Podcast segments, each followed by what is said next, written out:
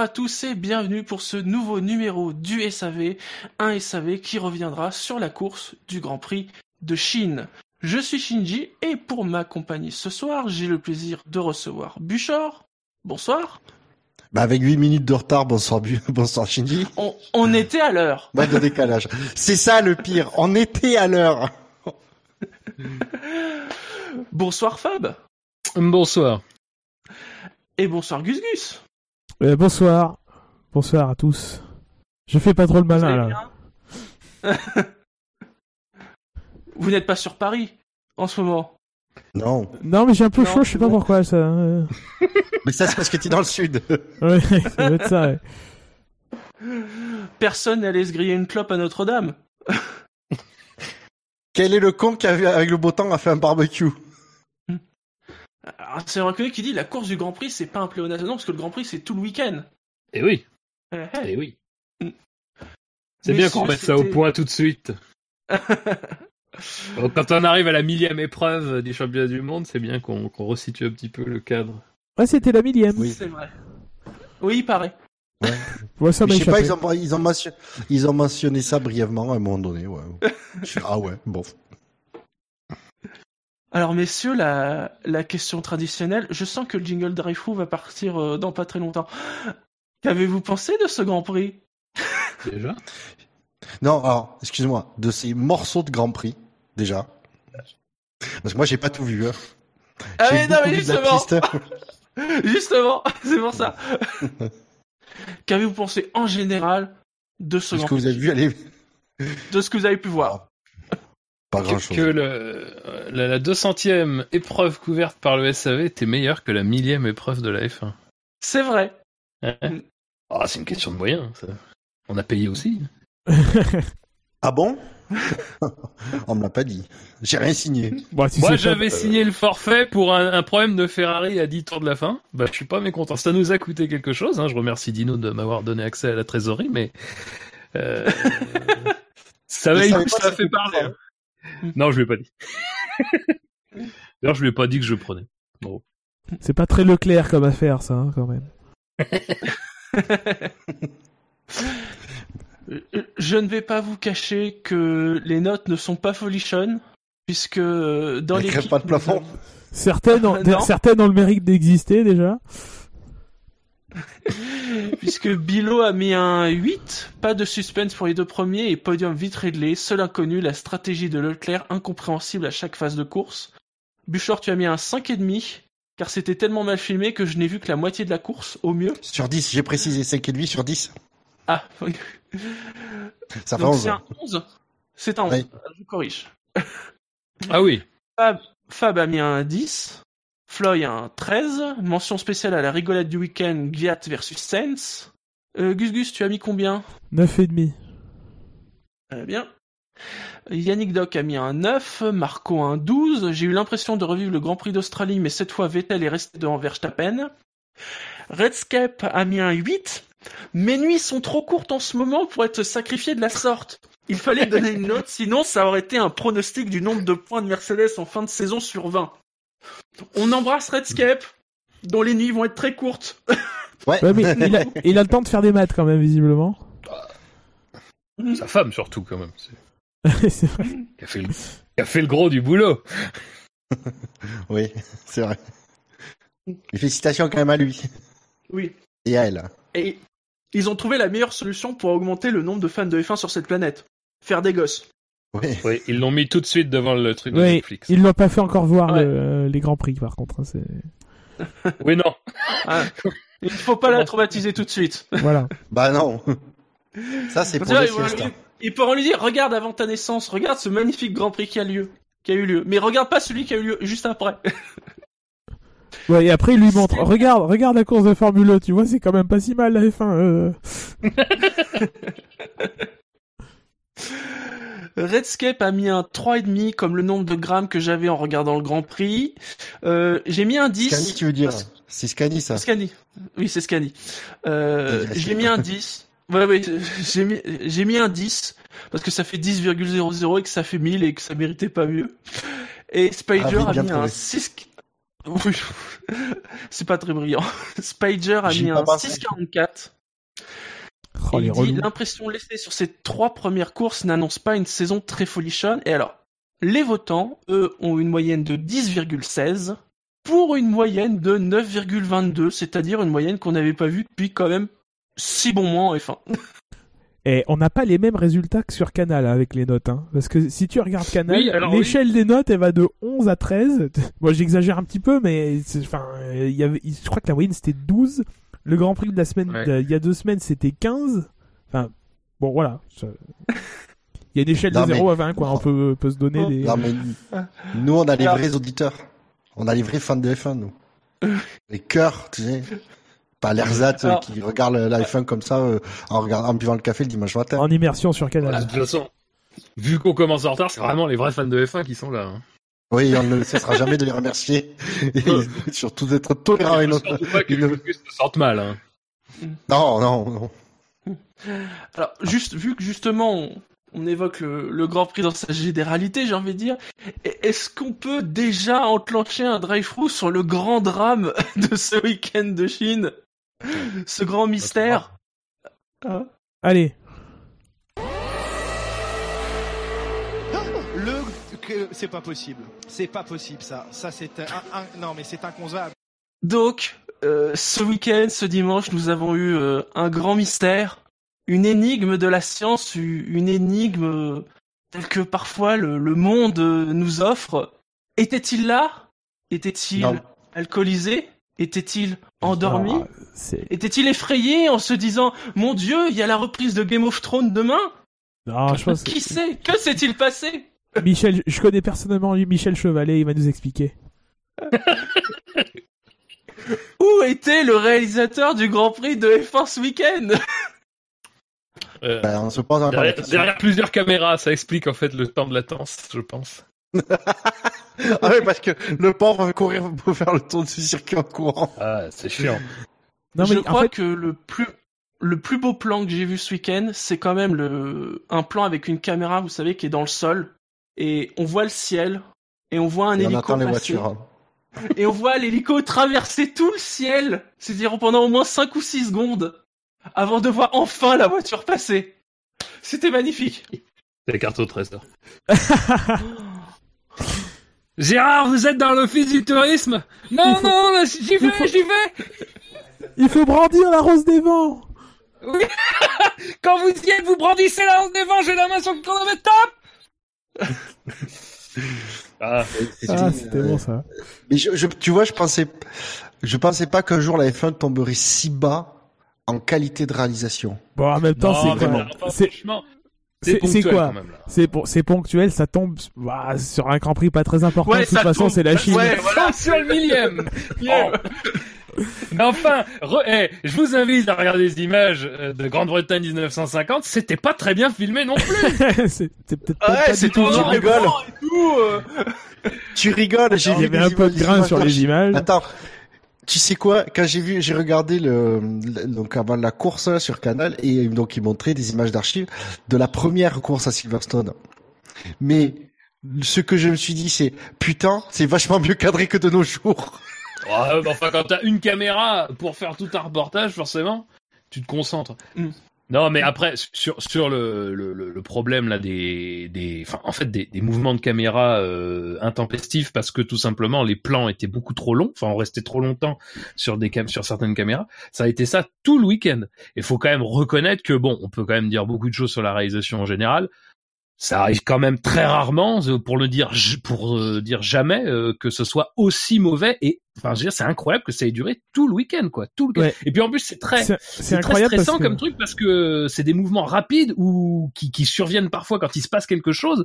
Euh, et quand t'as ça euh, cinq, cinq fois dans une même séance, à chaque fois t'as toujours ce même réflexe de te dire merde qu'est-ce qui se passe? Il y avait Ah, un bug flagrant en fait euh, pendant la course où le reste du temps je l'ai pas remarqué, c'est dans le premier virage. Je sais pas si vous avez remarqué. Euh, bon, ça fait mauvais stand-up de dire ça.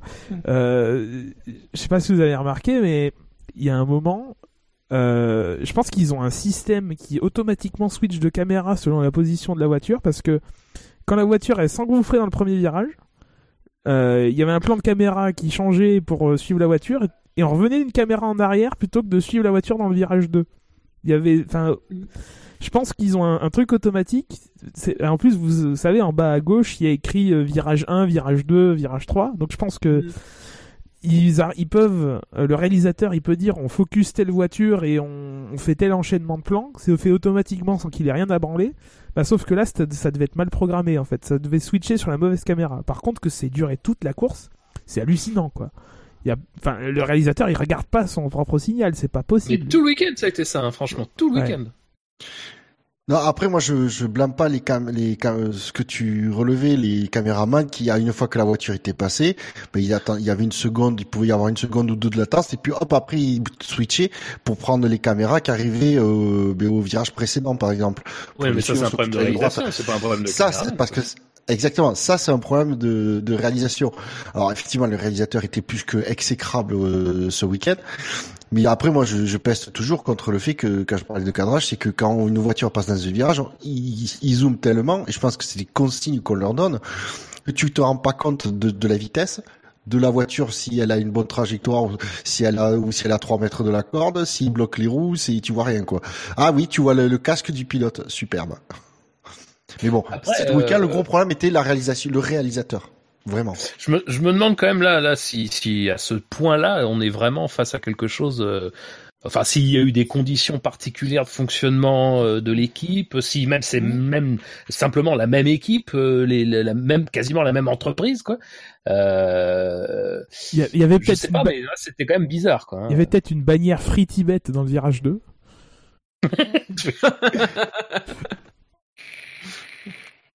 C'était soit, enfin, soit une peluche- de Winnie l'ourson. Le truc, c'est que sans, sans, alors après, je dis ça encore une fois, j'ai absolument aucun élément pour euh, dire euh, si euh, c'est juste comme ça de la pure spéculation, mais on sait que les Chinois en ce moment resserrent pas mal tout ce qui est en fait diffusion de leur image et notamment à l'international. Est-ce qu'il y aurait pas eu par hasard des petites restrictions dans la manière de travailler, par exemple pour prévenir tout tout problème éventuel et tout Je je sais pas, je, encore une fois totalement pure spéculation. Mais enfin, la différence de traitement de, de, de et puis de tout ce qui s'est passé pendant l'épreuve me fait quand m'interroger sur les, le pourquoi. Quoi. On sait que c'est, on sait qu'il y a des parties pris discutables dans la réalisation de la F1 depuis un petit moment. Euh, après, bah, malheureusement, c'est plutôt une politique en fait que des erreurs ou que des fautes. Donc euh, malheureusement, on peut pas y faire grand chose. Mais là, pour le coup, euh, c'était euh, c'était très très mauvais quoi. Donc euh, c'est à se demander si euh, on était vraiment on avait vraiment affaire à l'équipe habituelle quoi. Non mais heureusement le prochain Grand Prix elle est dans une démocratie. Voilà, Ah oui, on revient vrai. proche de chez nous en plus, donc bon. Oui, dans- dans- sur notre continent. Mais le problème, c'est que, le problème, c'est que dans un, c'est, c'est, c'est d'autant plus flagrant les, les manquements de ce week-end, c'est que du coup, on nous a passé tout le, durant trois jours des images d'archives, des, euh, euh, notamment si vous avez rega- regardé le, le comment il s'appelle le documentaire qu'ils ont diffusé après le Grand Prix, là, Sport Reporter. Sur Canal. ouais. quand tu vois les, quand tu vois les, les, les- comment c'était filmé, je parle filmé euh, dans les années 80, 90 et début 2000, là, où tu vois super bien les bagarres et tout. Moi, je me dis, qu'est-ce que ça va être dans 10, 15, 20 ans quand on va revenir sur les images de, de, de la période actuelle, où on va moins bien comprendre les duels qui se passent en piste? En même temps il n'y a pas de duel aujourd'hui. le troll. Non mais tu sais, tu parles des zooms, mais c'est exactement pareil dans tous les sports en fait. En football, par exemple, quand il se passe rien, hein, tu fais un gros plan. et- Le gros plan euh, occupe l'espace euh, parce que si tu montres une voiture seule au milieu d'une piste euh, comme la Chine, euh, bon. D'ailleurs, il y avait des plans. Il y avait alors par contre, il y avait des plans sympas, genre le plan qui était euh, euh, en face en fait quand les voitures arrivent de face dans la ligne droite opposée là avec un talus. D'ailleurs, il y avait des gens qui visiblement étaient absolument pas intéressés par la course. Euh, mais ça, Oui. c'était un plan sympa. Mais alors, du coup, dans l'infrastructure immense qu'est le circuit de Shanghai, quand tu vois quatre voitures qui sont séparées de trois secondes chacune, bon, tu peux, tu peux te dire, c'est peut-être pas non plus l'image tout de suite que j'ai envie de renvoyer. Donc, euh, un gros plan par-ci par-là, hein, t'occupes quelque chose, quoi. C'est malheureux, mais c'est comme ça, quoi. Je dis pas qu'il ne faut il ne faut faire aucun gros plan. Je dis juste que il y a des moments où c'est vraiment pas c'est pas que c'est pas pertinent, mais- c'est que ça gâche le truc. Et je pense euh, notamment à un moment euh, je sais plus quand est-ce que c'était si c'était en essai libre en qualif ou en course. Je c'était pas en course, c'était le samedi. Mais je me souviens d'un plan où on- le caméraman suit une voiture dans le virage d'entrée de la ligne droite arrière. Justement. Pardon. Et euh, il avait pas zoomé. Justement, il avait assez dézoomé. Et du coup, avec comme on avait bien l'environnement autour, on avait la sensation de vitesse. Et on se dit, elle se traîne pas à 80 la voiture. Elle est plus à plus de 200. On, on se rendait compte vraiment de la de la vitesse avec euh, par rapport aux objets fi- par rapport à l'environnement fixe autour. Et c'est ça aussi. Les mecs ils te, disent ouais non mais ça va. T'as aucune oui si t'as aucune sensation de vitesse, tu peux pas dire la F1 c'est génial. Tu peux pas vendre ça du coup. Tu peux pas vendre la vitesse si tu la montres pas. Mais bon, je sais que c'est une mes marottes. euh, Ah, mais là, ce week-end, c'était vraiment très très violent. Messieurs, je vous propose euh, de fermer ce drive-thru et de, de, de mettre un siège à Notre-Dame pour que le réalisateur chante. Ah bah non, c'est plus possible. Oh. ok. Mais Tu rigoles, Notre-Dame est un grand cierge. Feu Notre-Dame d'ailleurs, si, si on pouvait. Excellente. Ça fait combien de temps que tu la prépares celle-là Avant Pas- qu'il allume l'allumette. Pas, pas assez longtemps visiblement. allez, messieurs, passons au quintet plus ou moins. Les chevaux et les courses, vous le savez, c'est ma grande passion. Tiercé Magazine avec Omar Sharif, la passion de gagner. Les courses, avec le journal Tiercé Magazine, bien sûr.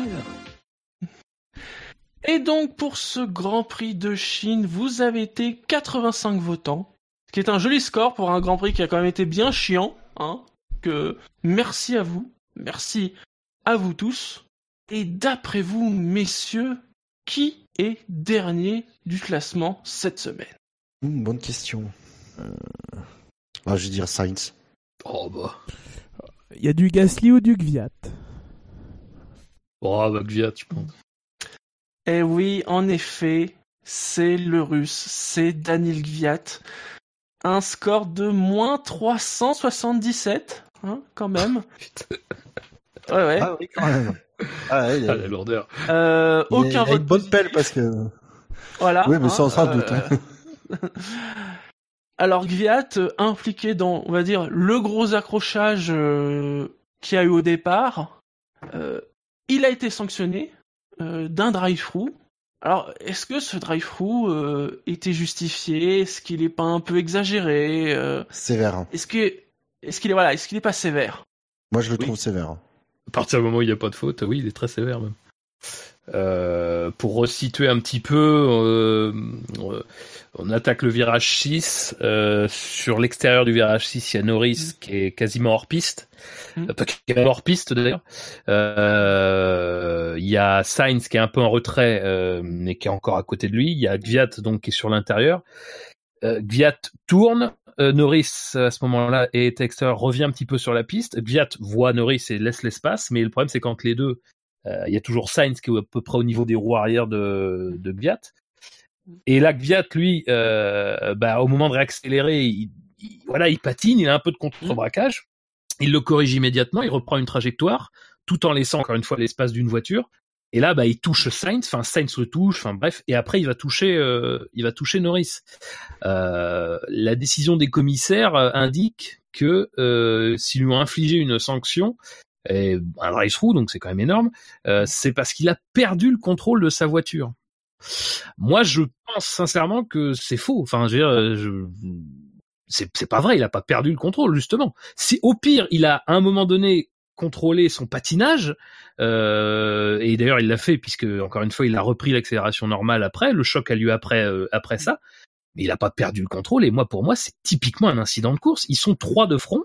Il y a d'ailleurs, parce que moi, ce- en plus, ce qui m'interroge, c'est qu'on se pose même pas la question de potentiellement que ça pourrait être de la faute de Norris en fait, qui est hors piste et qui revient sur la piste, tu vois. Je veux dire, enfin à ce moment-là, si, si Gviat, c'est parce que il a contrebraqué à un moment donné, euh, on peut se poser la question pour Norris. Moi, je trouve ça non seulement disproportionné, mais surtout c'est une fausse analyse. Elle est complètement ratée cette analyse. Enfin, à mon avis, je, je vois pas comment Gviat peut être responsable Non. de quoi que ce soit. On est, soyons honnêtes, ils ont pas du tout regardé la cause, ils ont, ils ont euh, jugé la conséquence uniquement.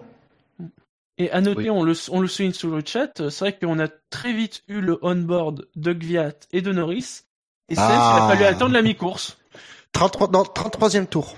Ouais. Sur on 56. a déjà fait le drive-thru sur la réalisation, on va pas recommencer non plus. Non, non, mais Non, mais je finis, je finis, je, je finis mes, les cartouches qui me restent. Ouais, finis ta sieste. ouais, c'est ça. Non mais voilà, et, là quelqu'un poste sur notre chat des images de Norris, mais c'est vrai que Norris en plus aussi perd le contrôle de sa voiture aussi quand il essaie de revenir en piste. Euh, Enfin perd le contrôle et contre-braque hein, comme Viat, mais bon lui c'est un peu plus un peu plus sec quand même. Euh, donc voilà, enfin je trouve ça quand même assez étonnant. Encore une fois que Viat, euh, euh, si on regarde d'une vue de derrière, je me suis amusé à regarder Stroll qui était juste derrière le trio. Euh, il a une trajectoire euh, qui est pas forcément la moins serrée, mais aussi parce que Viat il est à l'intérieur au moment de freiner il peut pas prendre une, il peut pas contourner, il peut pas faire le long de la ligne intérieure, quoi. C'est pas possible. Euh, C'est, c'est voilà. Donc euh, malheureusement, il a la trajectoire la, moi pour moi la meilleure possible. Donc je, je peine à comprendre. Et encore une fois, effectivement, oui, euh, clairement, c'est parce que là une McLaren qui a failli partir en tonneau que on, on juge ça, mais c'est complètement ridicule. Enfin, ça n'a absolument aucun sens en termes de, même en termes de logique d'ailleurs. Globalement, en termes de logique, de cohérence avec les dernières pénalités, puis même en termes de cohérence, juste avec leur truc euh, Let's Them Race, là, euh, laissez-les courir. Euh, putain, les mecs, ça veut dire que tu fais un petit contre-braquage à la réaccélération au, au, dans- au sixième virage de la course, euh, t'es potentiellement, mon gars, c'est, c'est limite si c'est pas prison à vie, quoi. C'est vraiment, il y, en a beaucoup c'est qui quoi. C'est le, morceau de pain, la prison à vie. Il y, en a beaucoup qui l'ont souligné que si ça n'avait pas été Gviat, euh, il aurait peut-être eu, euh, il y aurait eu moins quoi. Ah, mais oui, c'est l'effet Grosjean, quoi. Hmm. C'est pas Ouais. impossible. Mais le pire dans cette décision, j'ai- je l'ai sous les yeux, je la découvre, euh, je l'ai découverte en même temps que, que vous, c'est qu'il rappelle que les compétiteurs ont, ont le droit de faire appel, sauf que sur un drive-thru, tu peux pas faire appel. Bah non, tu l'as déjà dans le cul. Ah non, ah non remar- remarque, je me corrige, tu peux faire appel de la pénalité en points euh, sur le permis. Il a pris deux points sur le permis, donc je pense, que- donc euh, j'ai rien dit. Voilà. Ah oui, deux points sur le permis, rendez compte, quand même. Oui, oui. Bon, après, c'est ses deux premiers. C'est très bizarre pour Viat, mais en même temps, il a pas été là pendant un an, donc c'est- en fait, c'est normal. Mais enfin, du coup, ça rend un peu le, je trouve un peu le vote sévère, quoi, parce que je veux dire, ah, bon, voilà, après sa course elle est ruinée, euh, Ouais, voilà, comme, après- comme les McLaren, bon, c'est compliqué. Euh, mais enfin, sincèrement, moi, j'aimerais, j'aimerais comprendre, quoi, parce que. Mais même, enfin, je veux dire, même à la limite, la conséquence, elle n'est pas forcément très euh, dire ouais, bah alors voilà, il y a Touchette, euh, il y a effet d'engrenage, la McLaren part un peu en crabe. Oui, bah c'est sûr qu'il est pas loin du tonneau, mais bon, euh, l'année dernière, Grosjean, il fait partir euh, Hülkenberg en tonneau et tout le monde s'est accordé à dire que voilà, il y avait pas d'autre moyen que ça se passe autrement. Donc, euh, je sais pas, moi je trouve quand même ça extrêmement sévère et très très étonnant, quoi. Donc je comprends pas quoi. Non, par contre, je note un truc, c'est que euh, sur le coup, je sais pas si vous avez vu le tweet de Lando Norris. Ah a oui, euh, non mais le, compte, le compte Twitter de Landon Norris, il est génial. Ah, euh, ah oui, j'ai trouvé ça extraordinaire. Certains ont vécu la millième course. Moi, j'ai vécu la cinq millième. Voilà, juste à souligner. Euh, je sais pas si si il gère ça euh, de façon où il s'y colle délai complètement, mais j'ai si si s'il est un peu Le- partie prenante de la gestion de son compte Twitter, euh, ces Ouais. pilotes me plaisent de plus en plus. Le coup avec Shooting Star, ouais, c'était drôle. Quelque chose à rajouter sur la, la course de Gviat Malheureusement, il n'y a pas Non. grand chose à rajouter. Hein. En effet, après, euh, la course était foutue. euh. Bah si, il finit dixième, non? Non. Albon. Ah non, mais Ah je oui. confonds avec son coéquipier. Oui. Gviat, il finit, il finit même pas. Ouais, ouais, ouais, en tampon. Euh, ouais, ouais, il finit. Il a abandonné finalement. ouais. Hmm. Passons donc dans ce cas-là à l'avant-dernier du classement. Le trouverez-vous? Hum, hum. Stroll. Kubica. Ah. Ouais, cou- ouais, Kubica. Ah, Fab, tu dis quoi? Hum, Bonne question. Euh... Après, pff, ah, je sais pas. Stroll, ça serait pourquoi parce que c'est Stroll. Mais euh, j'avoue que c'est c'est un quin témoin qui était pas facile à faire parce que C'est vrai, je suis d'accord. ouais. cinq, cinq pilotes à- qui ont on va dire, sous-performé euh, sur cette course. Eh bien, c'est Gus Gus qui a raison, puisque c'est Stroll? Moins Ouais. 269. Je crois que c'était Gus Gus dans le quintémoin. Ouais, c'est- Tout à fait. C'est pas arrivé depuis C'est bon, ouais. moment, mais c'est déjà arrivé. Mais lui, au moins, il pas aurait... parce qu'il a lou- C'est pas parce qu'il a loupé la réalisation de ce soir qu'il faut l'accabler non plus, quoi. J'ai loupé les 7 premières minutes. 8, 8. Ouais. la précision. Excusez-moi, je revenais de l'île de la Cité, j'étais occupé. Euh, voilà, je suis arrivé un petit peu en retard. J'étais affairé avec ma lance. Mm. J'aime pas trop la direction que ça prend. Stroll, donc il Non, part non, 16. ah, chez non. Ouais, il part 16, il finit 12ème. Euh... Je sais même Il se pas plaignait si de on la a dû le stratégie. voir. Ouais. Ouais, il se plaignait de la stratégie, il pensait qu'on l'avait pas arr- arrêté assez vite. euh, et que du coup, euh, ça l'avait mis en position d'être dépassé notamment par Albon. Il a fait 20 tours en médium, puis 24 tours en dur. Non, 24 heures dans le dur. Ah non, il a fait 55 tours dans le dur. Oui, ah oui, oui, oui, oui, oui c'est vrai que t'as raison. Ouais, il reprochait à, à Racing Point de pas être assez proactif euh, dans sa stratégie. Bon, Peut-être lui il devrait être proactif en qualification, je sais pas. Oui. je sais pas. Un travail peut-être à mener de, de concert. Non, mais j'aimerais bien un jour avoir la, la conversation radio de, de Let's. Papa, qu'est-ce que tu fous? Non, mais à la limite, euh, c'est c'est c'est c'est rassurant. Ça veut dire qu'il a pas forcément toujours l'excellente stratégie.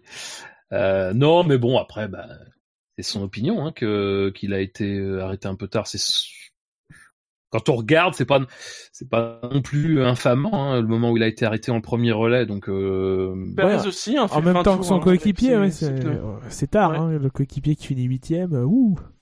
Ouais, mais- Voilà. Bizarrement, Perez, lui, il a réussi à, à sauvegarder ses- son deuxième train de pneus. Quel Il a fait départ, 35 ouais. tours avec. Et Stroll, bizarrement, lui, il fait que 24 tours. Euh, J'ai l'impression que Stroll, il a jamais réussi à économiser les, les, les, les pneus. hein, euh. Il me semble que ça a toujours été un problème chez lui, ça. Il était peut-être plus dans le trafic que Pérez après. oui, ouais, oui. C'est vrai que c'était ça peut- le. C'est ce qu'il disait un peu. ouais. Et du coup, Force India a Bah, il a double, stacké, a double stacké les deux voitures. Aussi, du coup. Euh, 20e tour, ils font tous les deux l'arrêt au 20e. Tu me diras, Stroll était peut-être 35 secondes derrière. Oui, Oui. c'est ce que j'allais dire. C'est Il pas va la- y avoir c'est 4 pas la secondes même. d'écart comme les Mercedes. C'est pas la même, mais bon. Du coup, Non, la non, vidéo entre les deux, minute euh. 20, tu sais, c'est moins impressionnant forcément. Ouais, ils sont allés prendre un café en attendant. Ouais, voilà. Et qui font rouler les pneus pour les rentrer dans le stand. Ah, mais voilà où il était, le réalisateur? Il était dans le stand Williams à boire le café avec les mécanos. Les stand Racing Point. Ouais. Ouais, attention. euh, ouais. Ouais, bon. Tu m'excuseras si, vu la position de Stroll, j'ai pu com- confondre qu'il était chez Williams en 2018. Allez, passons au pilote suivant. Un score de moins 182. Celui qui est une grande menace depuis le début de la saison pour son coéquipier, c'est Antonio Giovinazzi. Ah merde, je croyais que tu parlais de quelqu'un d'autre. Terrible. Giovinazzi qui doit être le pilote qui s'est le plus fait dépasser euh, de la saison pour l'instant. hein. Je sais pas. À chaque fois, il Oui. est tout le temps à l'arrêt. euh, en, contre contre-temps stratégique. Je sais pas comment il se démerde chez Alfa Romeo, mais mais voilà. Mais merci à lui du coup d'augmenter les statistiques de la FOM. Euh, Faut dire que c'est pas des c'est pas des week-ends faciles hein, euh, pour lui. Hein. Euh, chaque fois, il y a des problèmes dans les séances importantes. Euh, les essais libres 2, je crois au début des qualifs. Enfin, c'est vraiment euh, ouais. euh, bon. C'est pas c'est pas des préparations faciles quoi. Puis bon en Chine, je pense pas qu'il ait de bons souvenirs, donc je pense qu'il était pas à l'attaque dans le dernier virage. Ah, tout ça mis bout à bout. Non non mais ouais, ils ont ils ont tenté quelque chose au niveau stratégique un peu euh, pas ils ont pas passé de médium, je pense que c'est les seuls. Euh, bon, ça n'a Oui. pas, pas été très très payant, mais voilà. Ils ont pas passé de dur, tu veux dire? De dur, oui. On est, on est, on est encore, euh, on est encore. Ah ouais, non, mais c'est terrible. Mais c'est dur, hein, justement, ça, je- Oui, oui, oui. de se défaire des vieilles habitudes. Tout à fait. Je pense qu'on peut passer au pilote suivant. Là, je pense que Oui. vous aurez un peu plus de choses à dire. Un score de moins 178, il aurait pu être derrière Giovinazzi. Hein 15 votes positifs, 193 votes négatifs. C'est Sébastien Vettel. Ah, je le savais. Waouh Je le savais. Je savais que Ah les, ouais, les je auditeurs n'avaient pas foncièrement changé. Euh, c'est ouais, parce que c'est ouais que les on qu'on puisse que certains reprochent à à Ferrari la consigne c'est une chose. Après blâme, blâmer au, dans le quintet plus ou moins Vettel pour ça, je trouve ça quand même un peu dur. Après, sur la je course de Vettel, il y a des choses dur. à dire quand même. Hein. Oui, il y a Euh, des choses à Ah, dire. je dis pas qu'il y a des je dis pas que euh, après c'est vrai que comme j'ai dit c'est un c'est un quintet moins très difficile à faire sur cette course. Donc ceci peut expliquer cela. Oui, oui, de toute façon, quand il se passe pas grand chose, voilà, c'est dur. Euh, Bah, les Ferrari avaient pas de rythme. hein. Mm. Surtout face au, ouais, particulièrement face aux Mercedes. Mais enfin, ça, c'est pareil. Alors, les, les, les Mercedes étaient meilleurs en rythme, ça, je pense qu'on est d'accord. Le problème, c'est que la manière dont s'est passé le premier relais, euh, ça permet pas vraiment de savoir en fait s'il y avait possibilité d'y avoir une opposition plus importante euh, de la part de Ferrari, parce que bon, évidemment, on va un peu euh, parler de. Bah ça oui. été un gros sujet de discussion les consignes. Euh, mais le premier relais, euh, c'est quand même un, c'est quand même un. Les Ferrari sont très proches les unes des autres. Euh, D'abord Leclerc devant Vettel, après Vettel devant Leclerc. Euh, mine de rien, dans les deux cas, euh, je suis pas sûr qu'ils servent leur stratégie en restant une euh, bonne grosse dizaine, enfin une, une petite dizaine de tours chacun derrière leur coéquipier proche, quoi. Ouais, aucun des deux ne s'est détaché de l'autre. euh, oui. Voilà. Et je pense que dans le cas, euh, je, alors je pense sincèrement que à la, sur ce Grand Prix, Vettel avait un meilleur rythme. Ça s'est un peu vu tout le week-end. Hein, on va pas non plus tomber des nues. Euh, mais que justement, là où il aurait pu le plus en profiter, c'était bah, forcément sur en fait les dix premiers tours du premier relais. Euh, enfin, au moins pour créer euh, un petit peu de proximité avec les Mercedes. Et malheureusement, euh, bah, il y avait son équipier devant lui et euh, il n'était pas quand même suffisamment rapide. Il n'y avait pas une différence de rythme suffisante pour qu'il puisse le dépasser. Et il a fallu pour ça faire intervenir les consignes.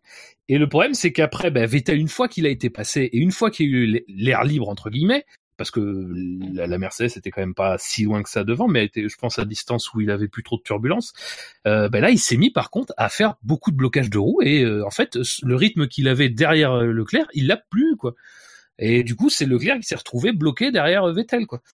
Euh, bon, c'est euh, et du coup et à partir de là, bon, malheureusement, tout le reste découle de, de ce de ce premier relais qui est euh, bah, Et du départ. voilà, totalement. euh, Oui, du départ aussi, c'est vrai. Parce que, alors moi, départ je, aussi. Mais qui- je trouve pas- incompréhensible pas le choix, le choix, excuse-moi Fab, je trouve incompréhensible son choix de vouloir essayer de dépasser euh, Bottas à l'extérieur, alors que alors, le virage est quand même très long et, et donc l'intérieur est quand même une ligne plutôt préférentielle. Euh, alors qu'il a la place à l'intérieur, quoi. Il, il- Leclerc est pas directement sur ce, sur ses talons. Alors après, il a le mérite de justement pas euh, essayer de passer. Et là encore, il y a peut-être des mauvais souvenirs sur les premiers virages en Chine. Euh, il y a déjà Oui. eu plusieurs euh, accrochages avec. euh, en tout cas, au moins un avec Raikkonen. L'année dernière, il se fait tasser par Alonso comme un gros sac. Voilà, il voulait peut-être pas revivre la même chose. Euh, Bah, on l'avait reproché de tasser Raikkonen aussi l'année dernière. Ouais, je me souviens plus. Ou il y a deux ans, je sais plus.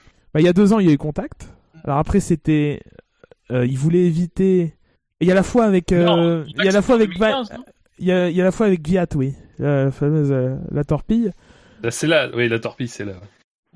Enfin bon, voilà, il y a, il y a des antécédents en tout cas. Euh, derrière, euh, derrière, c'est compliqué en fait. Enfin, Vettel, il dit qu'il aurait, qu'il avait le rythme. Il n'a pas réussi à le montrer. C'est difficile de savoir, de démêler le vrai du faux. Ils avaient l'air à peu près aussi rapides les uns que les autres. Enfin, quand tu regardes les chronos en qualif, c'était extrêmement serré. On l'a dit euh, dans le warm-up. Euh, voilà, on savait que, on savait pour rentrer un peu les pieds dans le plat que, Ferrari allait avantager Vettel, ou en tout cas à lui donner la chance de, de, de montrer ce dont il est capable. Je suis pas certain que si Leclerc avait été dans la position, on n'aurait pas fait la même chose. Hmm, Pour toi, j'ai le fait d'avoir d'avoir fait cette consigne est justifié au moment où ils la font? Je j'ai du mal à oui, avoir un avis. Euh, en tout cas, sur l'exécution, l'exécution est dégueulasse. Enfin, Quand on voit quand on voit les temps autour, il est plus lent sur les deux premiers secteurs et il est plus rapide que Leclerc sur le troisième. Ouais, au mais moment où il y a l'échange. Quand, quand tu regardes les temps autour, euh, faut se souvenir qu'il est pas loin derrière. Hein. Ah oui, donc oui, oui. il a quand même, il est quand même dans l'air sale, donc sa voiture n'est pas à son plein potentiel aérodynamique. Euh, il est quand même jamais, et vraiment je vous, je vous invite à le regarder, mais il est jamais en dessous, enfin au-dessus de d'un dixième. Au- Les temps sont serrés à ce point-là. 6 millièmes dans le premier tour, 43 dans le deuxième, 6 millièmes, machin, 96, 11, 21, 41. Ça, c'est les tours, c'est les millièmes qui les séparent au niveau des chronos euh, sur les neuf premiers tours. Enfin, pas sur les neuf parce que je prends, je prends pas en compte les, les premiers évidemment. Mais euh, voilà. Enfin, je veux dire, c'est très serré. Moi, pour moi, c'est indique. Alors après, attention parce que Vettel, lui, euh, Vettel dans sa radio ne milite absolument pas pour passer. C'est juste que quand on lui demande, on lui demande, je crois, deux ou trois fois, est-ce que tu penses que tu peux aller plus vite? Il dit oui, je pense que je peux aller plus vite. C'est pas non plus, il dit pas non plus, euh, euh, c'est ridicule cette situation, machin. Je pense qu'il voit très bien que c'est pas, c'est pas non plus un écart énorme. Mais moi, mon sentiment aussi à la vue de ces chronos, c'est que quand on sait la situation de la F1 actuellement, quand même, si tu arrives à rester dans ces fourchettes là, c'est que t'es quand même plus rapide. Pas de beaucoup, encore une fois, mais t'es Mm. plus rapide. il y a le DRS quand même. Hein. Bah, enfin- Cette année, le DRS, Ouais, c'est quand même un gros avantage. Enfin, Oui, non, non, mais je suis d'accord. Mais le truc, c'est que pour bénéficier du DRS, il faut quand même que tu sois à moins d'une seconde au moment de la détection du DRS. oui, bien sûr. Et t'as et t'as des et t'as des longues phases dans lesquelles t'as beaucoup de virages. Par exemple, quand tu vas du virage euh, bah, du virage 6 euh, à celui qui précède euh, la longue ligne droite de retour, euh, t'as pas de zone DRS. Euh, donc à- dans cet endroit-là, tu peux te faire décrocher normalement assez facilement euh, vu euh, les exigences aérodynamiques de, des virages. Euh, moi, je je suis quand même un, enfin, moi pour moi la décision de Ferrari, elle est elle est bonne, mais du coup ça me fait penser qu'elle est peut-être trop tardive parce qu'en fait finalement on le voit pas si elle est bonne ou pas. Puisque comme comme euh, voilà comme t'as dit tout à l'heure il a pas prouvé derrière qu'il était plus rapide. Euh, et bon aussi parce qu'il fait beaucoup de fautes. Faut quand même reconnaître que ça de ce côté-là ça aide pas non plus. Euh, mais voilà, moi à mon avis la décision est, est bonne dans la mesure où tu considères que ton pilote qui est derrière le qui est derrière Leclerc euh, est bloqué quoi que si si lui il peut pas développer son rythme c'est parce que Leclerc est devant après Leclerc quand il quand il laisse passer, juste avant, il dit oui, je, je, je m'échappe. Bon, ça c'est pas très très vrai non plus, hein, parce que finalement il s'échappe pas vraiment. Hein. Euh... Après l'exécution, euh, ouais, je sais pas. L'exécution, elle est. Moi, j'ai j'ai l'impression qu'il trouvé perd aussi que c'était mal le- fait, quoi. Bah, il perd ouais, deux ouais. secondes quoi. Enfin, c'est pas, c'est le bon endroit. Si t'es vraiment obligé de lever le pied, enfin, attends, attends le- la ligne droite. euh, Enfin, je sais pas. Je trouve qu'il perd vachement de temps. Je les trouve vachement lent en fait. Euh, Leclerc, il lève vachement le pied dans dans le virage 1. Donc euh, l'écart avant et après avec avec Bottas, c'est qu'il y a une différence de bien une seconde et demie, deux secondes quoi. Je j'ai pas les chronos. euh, Je je suis pas allé voir les chronos, mais ça me semble énorme. Euh... Parce qu'à ce moment-là, ouais, il y a, à ce moment-là, il, ouais. à ce moment-là, il y a, on passe de 5 à 7 secondes à peu près. Enfin, 7 secondes, c'est, enfin, c'est foutu. Vu le rythme des Mercedes, même si Vettel euh, est un peu plus rapide, c'est pas, c'est pas 3 secondes au tour, quoi. Euh, Oui, c'est ça, c'est à peu près deux, à peu près deux secondes de perdu dans la manœuvre. Mais après, le truc en plus, c'est que y a autre, par contre, il y a autre chose qui est quand même qui contrebalance un petit peu l'idée du rythme, c'est que dans la phase où c'est Leclerc qui est, devant Vettel, en gros entre le troisième tour et le et le dix- et le neuvième tour, hein, c'est-à-dire que c'est le tour avant que Leclerc euh, lève le pied. euh, en fait, il perd qu'une seconde une sur Bottas. À partir du moment où Vettel est devant, sur le même, sur un tout petit peu moins de tours, il perd euh, trois secondes une quoi. Euh, donc, je veux dire, au pire, même si à la limite il y a vraiment une différence de rythme qui fait que Vettel est meilleur, euh, c'est c'est un désastre en fait. Ça, enfin, ça ça fonctionne absolument pas comme ça devrait fonctionner. C'est-à-dire qu'il perd encore plus de temps après quoi. Mm. Euh, Oui, et en plus Verstappen Et- revient. Du coup, derrière. et Verstappen revient, ça Ouais, coince et ça, ça coince euh, Leclerc en plus derrière. Après, euh, stratégiquement, stratégiquement, ils sont complètement dominés par euh, Red Bull. Enfin, À par deux Verstappen. contre un en plus, c'est terrible ça. Mm. Mm. Ouais. Et c'est et c'est là où la, la stratégie derrière de Leclerc est difficilement compréhensible. C'est au final, si tu regardes le- l'agencement des trains de pneus, alors en termes de, de longueur de relais, c'est différent, mais ils ont exactement la même stratégie. Ils, sont, ils font du. euh, alors ah non, avec les couleurs, c'est médium, euh, dur, médium. Voilà. Enfin, les, les cinq premiers, c'est la même stratégie. Encore une fois, Oui. en termes de, de, de distance, c'est pas la même, mais voilà. Et il n'y a au- aucune variation stratégique, alors que tu pouvais te dire, ben, on a deux voitures, euh, Red Bull, ils en ont qu'une, laissons tomber les Mercedes, ils sont trop loin de, de- devant, et on, on tente un truc, quoi. Mais non. Ouais, parce qu'au final, ils maintiennent Leclerc euh, pour euh, 3 ou 4 tours, quoi. Enfin, c'est. Autant dire que ça n'a pas beaucoup de sens, quoi. Après, ils maintiennent Leclerc aussi pour, euh, pour l'utiliser comme bouclier. Et là, je te laisse la parole. oui. oui, oui. Avec euh, le résultat qu'on connaît, d'ailleurs. Non, mais après, pour revenir sur la course de Vettel en elle-même, euh, enfin voilà, le truc c'est que, enfin, Vettel avait pas, euh, elle avait- pas du tout la véhémence du mec qui avait le sentiment d'être très rapide, euh, bien plus rapide que son équipier. Donc, je pense que c'est assez révélateur là aussi de, de la réalité de la situation. C'est-à-dire qu'il devait quand même pressentir aussi que bon, c'était pas non plus quelque chose de décisif.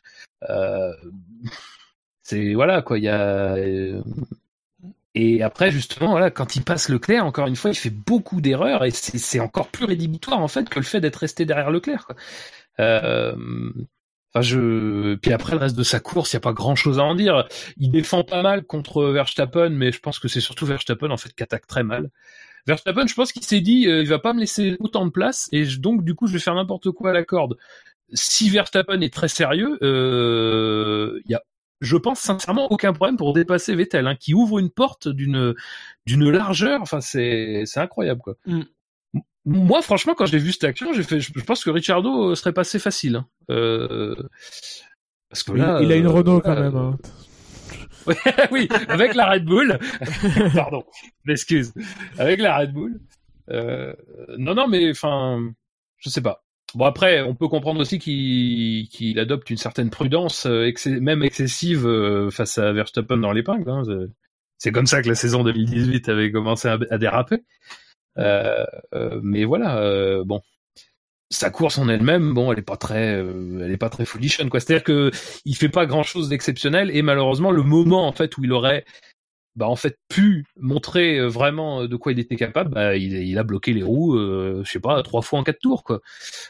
Euh, bon, Vettel qui continue à dire que la voiture a un très gros potentiel. Apparemment, au niveau des, des médias italiens, euh, ça chauffe très très très très sévère. Les Italiens, ils veulent filer les clés à Leclerc, hein, visiblement maintenant. C'est incroyable. Ouais, c'est un monégasque qui, pour eux, il est à moitié italien, donc. euh, Ouais, ouais. Et puis je crois que chez en Italie, les tifosi, euh, ils ne jamais publié euh, Vet- Vettel. euh. Il y a que les tifosi français euh, qui aiment bien le Vettel chez Ferrari. Mm. Bon, en tout cas un. C'est vrai que là, c'est pas le, c'est pas le meilleur début de saison pour être champion du monde en fin d'année. Hein. Ça Bah, dépend de c'est-à-dire quel que point oui. de vue tu te places. C'est-à-dire que pendant qu'on Ah, pour Vettel. pendant qu'on Ah oui, parce Oui. C'est-à-dire que pendant qu'on polémique sur les sur les sur les consignes, pff, c'est polémique qu'on a Eh eu oui, 15 fois, voilà. au bout d'un moment ça commence à Ouais, rien de gavant comme pareil. débat, toujours répéter les mêmes arguments. Euh, J'y vais même pas, j'ai même pas envie. Euh, bah Mercedes, ils font trois doublés. Ils, ont, ils marquent 130 points sur 132 possibles. Et les seuls deux qui, qui Voilà. marquent pas, c'est les meilleurs tours en course. Euh, voilà. Il faut, enfin. Et il y a une cinquantaine de points d'avance, c'est ça? Je J'ai pas les, les chiffres sous les yeux, mais. Euh, 130 contre 73. Oui, alors au, au classement pilote, c'est pas rédhibitoire, mais euh, va le combler l'écart maintenant. Euh, Oui, voilà. La, la saison est longue, mais il y a aussi des matelas à, à réduire. Il y a des matelas à réduire, il y a une fiabilité à améliorer parce que bah, Mercedes ils finissent les, les trois grands prix avec les deux voitures, à plus forte raison puisqu'ils le font aux deux premières places.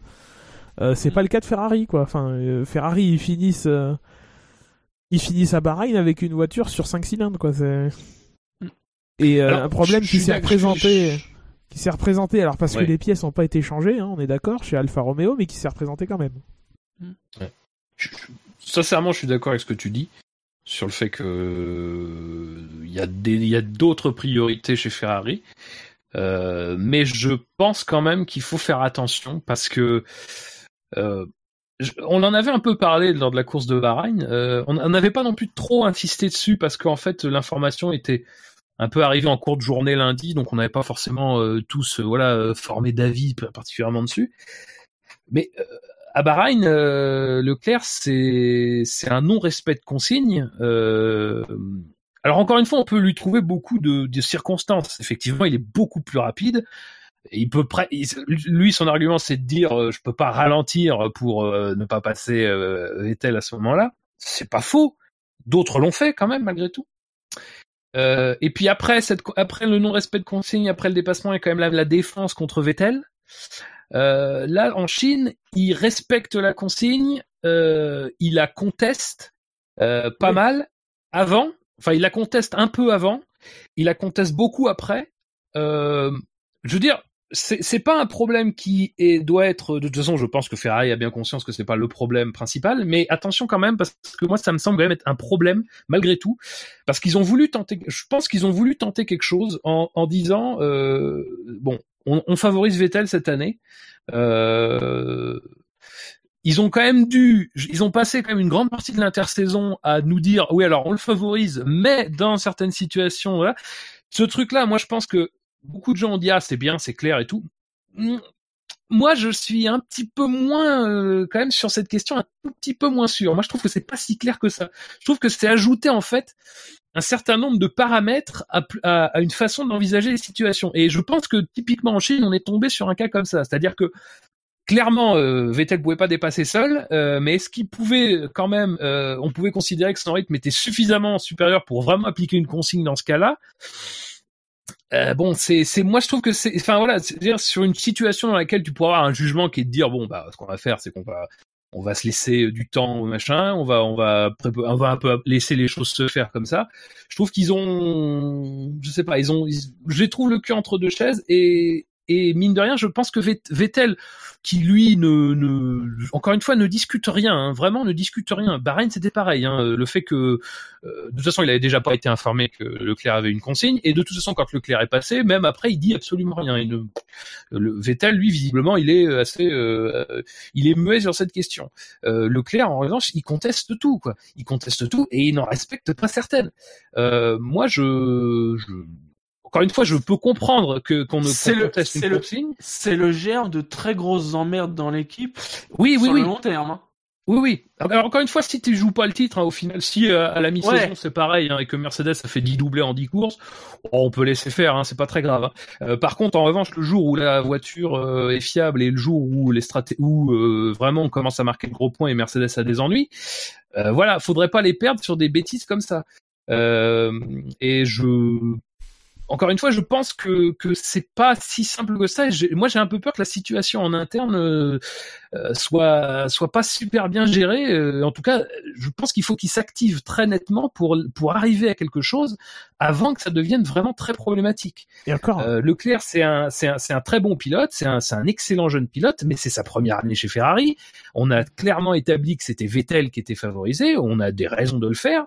Euh, attention quand même à pas trop jouer sa carte personnelle au détriment de l'équipe. Je, encore une fois, j'ai aucune euh, certitude que ça se passera comme ça, mais ça Et- fait trois fois. Et encore, ça, ça aurait pu être pire. Parce que euh, si jamais Leclerc, il n'y a pas le souci à Bahreïn et il gagne la course, je pense que c'est pas la même. Alors Ouais. pas en termes de euh, on va favoriser Leclerc dès le deuxième Grand Prix, hein, faut, faut, faut pas déconner. Non, mais dans cette situation-là, par exemple, il aurait pu dire euh, ne, ne pas respecter la consigne. Là encore. Ouais. Et, de- et ne pas laisser passer Vettel. Et c'est c'est pas dans ce sens-là euh, que, que je que je veux le dire. C'est euh, comment comment dire Euh, au- aujourd'hui même si on sait que Leclerc il est capable de gagner un Grand Prix on sait très bien que sans que si la voiture tient il le gagne haut la main ce Grand Prix de Bahreïn aujourd'hui il n'est pas vainqueur de Grand Prix donc il n'a pas un statut euh, alors il n'a pas le statut de Vettel hein. de toute façon ça c'est clair et net euh, il n'est pas quadruple champion du monde mais à plus forte raison qu'aujourd'hui, voilà, il n'a pas gagné de Grand Prix de Formule 1. Il n'est pas un vainqueur. Et euh, forcément, il n'a pas le même respect, même si encore une fois, on sait qu'il en est capable, qu'un autre pilote. Et qu'encore plus donc que Vettel qui, a le, palmarès qu'on qu'on connaît. S'il gagne à Bahreïn, c'est plus compliqué de lui faire euh, avaler la, pilule, quoi.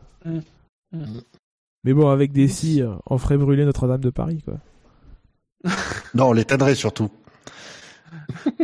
Non mais enfin, je trouve que c'est quand même intéressant. C'est, je pense que c'est plus, c'est bien moins anodin que ce qu'on, ce qu'on a pu dire, quoi. Euh, je pense que c'est intéressant ces situations. Je- ça, ça montre quand même que dans l'équipe il y a une dynamique qui est pas, qui- c'est pas net, hein. c'est pas net net. hein. Euh, encore une fois, je, je, je, je, je me souviens des discours où on disait voilà, voilà, c'est bien Binotto, il arrive, boum, il clarifie et tout. Oui, oui, mais non. C'est pas si simple que ça, encore une fois. Tu sors de, tu sors de, de, je sais plus, de cinq saisons où Ah, tu avais un deuxième pilote qui était c'est moins net vraiment qu'avec Raikkonen, oui. pilote. Voilà, ou de deux ans, t'avais absolument aucune inquiétude à avoir. Euh, je veux dire, quand t'étais premier pilote, bon, parfois Raikkonen pouvait être devant, ça arrivait, c'était accidentel. Quoique, c'est pas arrivé au très bon moment toujours l'année dernière, euh, machin, mais bon, c'était quand même assez calme de ce côté-là. Là, c'est pas pareil. Hein. Leclerc, euh, Leclerc, même si à la limite on, on, on aurait pas, on aurait des doutes sur son talent, on n'a aucun doute sur sa fin, quoi. Euh, c'est sur le fait que voilà, il est pas venu là pour euh, simplement faire de la figuration. Et je suis pas sûr que lui ait finalement très très bien intégré cette clarté dont tout le monde parlait, quoi. C'est pas lui clairement. Euh, ne, ne va pas dire euh, copie, j'ai compris la consigne. Et voilà, c'est Faustocopie je, je, je- phostocopie. Euh, phostocopie dans le dans le galibier. Non mais le, le truc c'est que euh, je pense qu'on a beaucoup de de comment dire de de on aime beaucoup Leclerc, je pense. Euh, Oui. et je pense que euh, Surtout en France. la, la dose la dose d'admiration pour Leclerc euh, et, et encore une fois c'est c'est pas quelque chose qui se contrôle forcément et les gens qui euh, on comprend pourquoi mais il faut regarder quand même un petit peu le comportement je je dis pas qu'il a un mauvais comportement je dis pas que mais je dis que son comportement c'est potentiellement problématique et Oui. encore une fois ça, là en ce moment ça se ça ça se clarifie enfin c'est c'est c'est un- c'est le cadet des soucis de Ferrari à la limite parce que la, la voiture donne pas forcément beaucoup satisfaction. Mais attention, là, c'est c'est un terreau, c'est très dangereux, c'est un terreau très très dangereux, c'est très explosif. Clairement, il est dans le clairement il est dans le rythme. Que ce soit même qu'il soit un tout petit peu derrière ou qu'il soit un tout petit peu devant ou nettement derrière ou nettement devant, de toute façon au final sur ces trois courses, il y en a une où il n'a pas été très bon, il y en a une où il a été excellent, eh, enfin très très bon par rapport à Vettel et une là où c'était quand même il avait l'air plutôt derrière, mais c'était quand même assez kiff kiff. Euh, donc il est dans le rythme, ça c'est sûr. Donc euh, voilà, c'est ça. Il y a un contrôle à faire. Moi, je suis très, franchement, j'aimerais bien qu'en fait ils arrivent à, à corriger le problème et à venir dans la lutte pour le titre, parce que c'est. Moi, je pense qu'il peut y avoir des épisodes assez savoureux sur sur ça, quoi. C'est. Y a- il y a quelque chose, quoi. pour rajouter ma petite pierre, euh, je pense qu'il y a une. Euh, Alors, j'ai pas été fan. Je suis grand fan de Leclerc. hein, Je l'ai, je l'ai pas caché dans les, dernières émissions, mais euh, j'ai, je, j'ai pas été très, très sati- très content de sa réaction euh, dans qu'elle était dans la voiture. Euh, parce que pour et je là où je mettrais un tout petit peu de faute sur Ferrari, c'est que le son ingénieur, il aurait pu lui il aurait pu le formuler autrement. Il aurait pu dire, euh, écoute, Sébastien semble avoir plus euh, plus de rythme que toi. On va voir, laisse-le passer, on va voir ce que ça donne. Tu vois, d'un truc du genre, euh, histoire que la pilule puisse passer mieux. Il faut pas oublier qu'il a un racer dans la voiture. Le- l'ingénieur, aurait dû penser à ça. Après, euh, le, Leclerc, il aurait dû le comprendre tout de suite, hein, même dans la voiture. Et après, c'est aussi le, le manque d'expé- d'expérience de, de Leclerc qui va jouer, qui joue contre lui dans ce cas-là. Il est jeune, il n'a pas non plus des, centaines de courses à son actif. Il a toujours été euh, très fort. J'ai l'impression qu'il a toujours dominé ses coéquipiers. Donc euh, voilà, se retrouver, il faut qu'il qu'il intègre.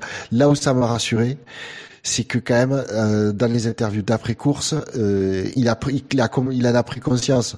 C'est-à-dire qu'il a été honnête, il a dit oui, ça m'a, ça m'a pas plu quand, j'étais dans la voiture. Après, j'ai le point de vue de, de dans la voiture qui n'est pas le même que celui de depuis le muret des stands. Donc, j'attends de voir. En attendant, je ne commente pas là-dessus. Et ça, pour moi, par contre, on sentait dans sa, dans son expression corporelle et sa voix qu'effectivement, il en avait gros sur la, sur la patate. Mais au moins, et il a eu la, l'intelligence de ne pas dire que- quelque chose qui aurait pu lui porter préjudice après la course. C'est déjà ça. Oui, oui, mais bon, enfin, je, je suis d'accord, mais Je, je, je, je pense que Leclerc est un excellent communicant. Et je pense que c'est quelqu'un qui a excellemment bien compris comment euh, arriver à manœuvrer. Encore une fois, en Australie, on l'a déjà dit, donc on va pas revenir là-dessus, mais Oui. il, il provoque une consigne qui lui a été Oui. déjà donnée clairement. Il provoque une Oui. consigne claire. À Bahreïn, il n'en respecte pas une. Et encore Oui. une fois, qu'on, qu'on- en fait, qu'on, qu'on se pose en fait la question du, bien fondé de la consigne ou pas, il la respecte pas. Et c'est pas qu'il la respecte pas euh, après un long moment, c'est il la respecte pas tout de suite. Alors après, on peut se dire, ouais, mais il avait pas ralenti machin, mais encore une fois, d'autres l'ont fait. Et ça ne veut pas dire parce que tu, enfin, souvenez-vous de- du ridicule de la situation de Malaisie 2013 entre Rosberg, qui est 15 fois plus rapide qu'Hamilton, doit rester derrière lui. Ils sont à la queue leu ils sont très très loin de leur vitesse et on offre un podium à Hamilton alors que Rosberg aurait dû le, dépasser, le déposer très facilement.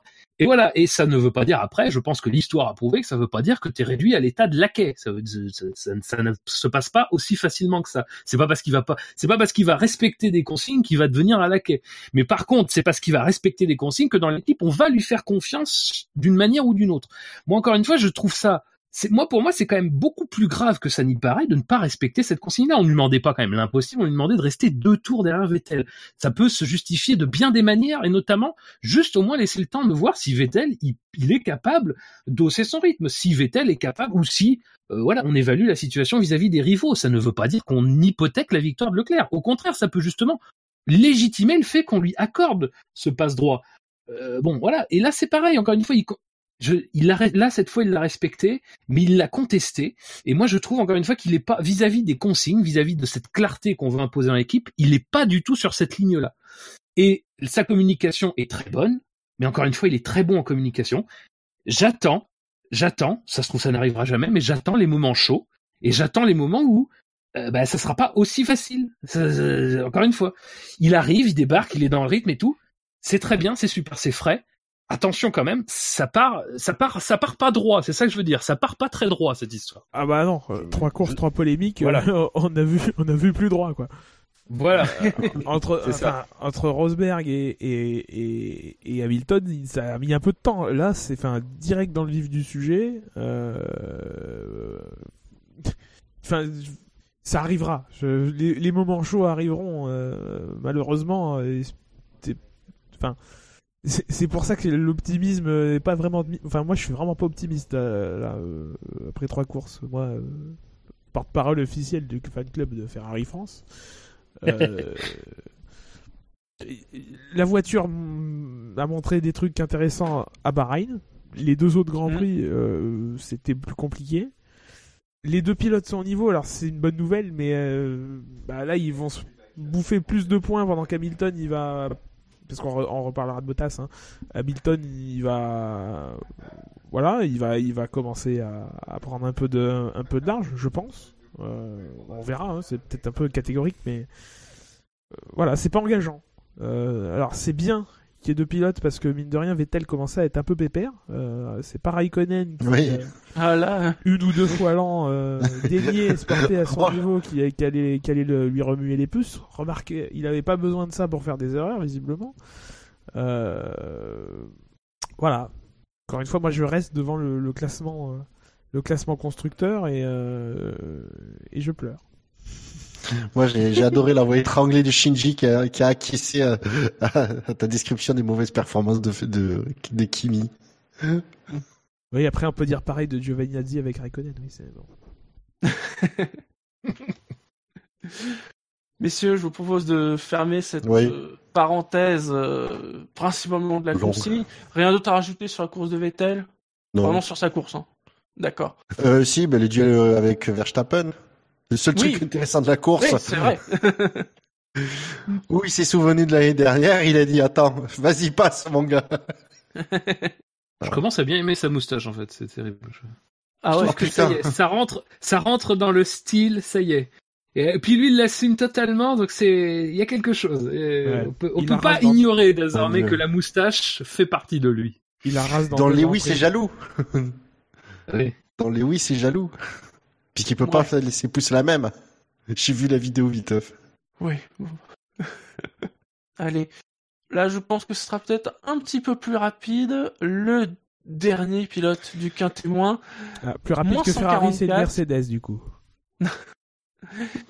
c'est Robert Kubica. Alors je crois qu'on l'a vu Ah oui, non. une fois. On l'a vu se faire dépasser par Russell à la fin, en plus. Terrible. Il était loin là quand même. Alors je sais pas s'il y a une raison particulière, mais je crois que Russell a pu faire un deuxième arrêt, enfin oui, un autre arrêt et le dépasser encore euh, à la Oui. fin de la course. Oui. Oui, un seul arrêt, oui, pour Kubica. Bon, c'est peut-être aussi pour ça qu'il était. Je sais pas. Il avait l'air de dire qu'il avait du mal à mettre de la, enfin, à faire monter ses pneus en température. euh, euh, donc je sais pas. Oui, c'est vrai qu'il a eu son tête à queue. Il a eu son tête à queue dans le dans le tour de formation lui aussi. Oui, pas tout seul. Il y a eu- oui. Oui, il y a Verstappen aussi. Verstappen aussi. Dans ce cas-là, passons au quintet mou. Les pilotes qui sont dans le quintet mou, messieurs, nous trouvons Magnussen, Sens, Grosjean, Norris, Russell, Hülkenberg, Gasly, Leclerc, Perez, Bottas. Voulez-vous Gasly dans le pilotes Gasly dans le Quintet c'est quand même cher payé. Alors, je- j'imagine, j'ai pas regardé les classements du SAV qu'il a bien déjà Alors- mangé euh, lors des grands prix précédents. Attends, je peux te dire ça. Alors, Si Euh, t'avais pas de vie sociale aussi, tu pourrais nous écouter. Moins Ah bah- 209 en Australie, moins 244 à Bahreïn. En effet. Bah, il y a peut-être du mieux en termes Là, de c'est plus mitigé. Il fait moins 11. 97 en positif, 108 en négatif.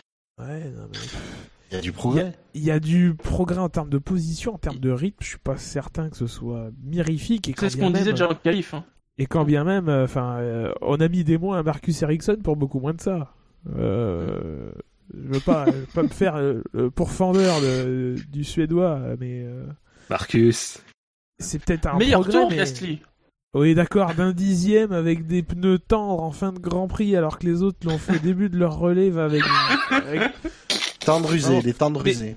Si- S'il fallait, non mais s'il fallait, merci à Pierre Gasly de nous illustrer l'inutilité de ce point du meilleur tour, euh, qui ne signifie à peu près pas grand chose. Euh, euh, bon, alors, en fait, non, je, non, je suis, je suis, je suis- non mais je suis dur.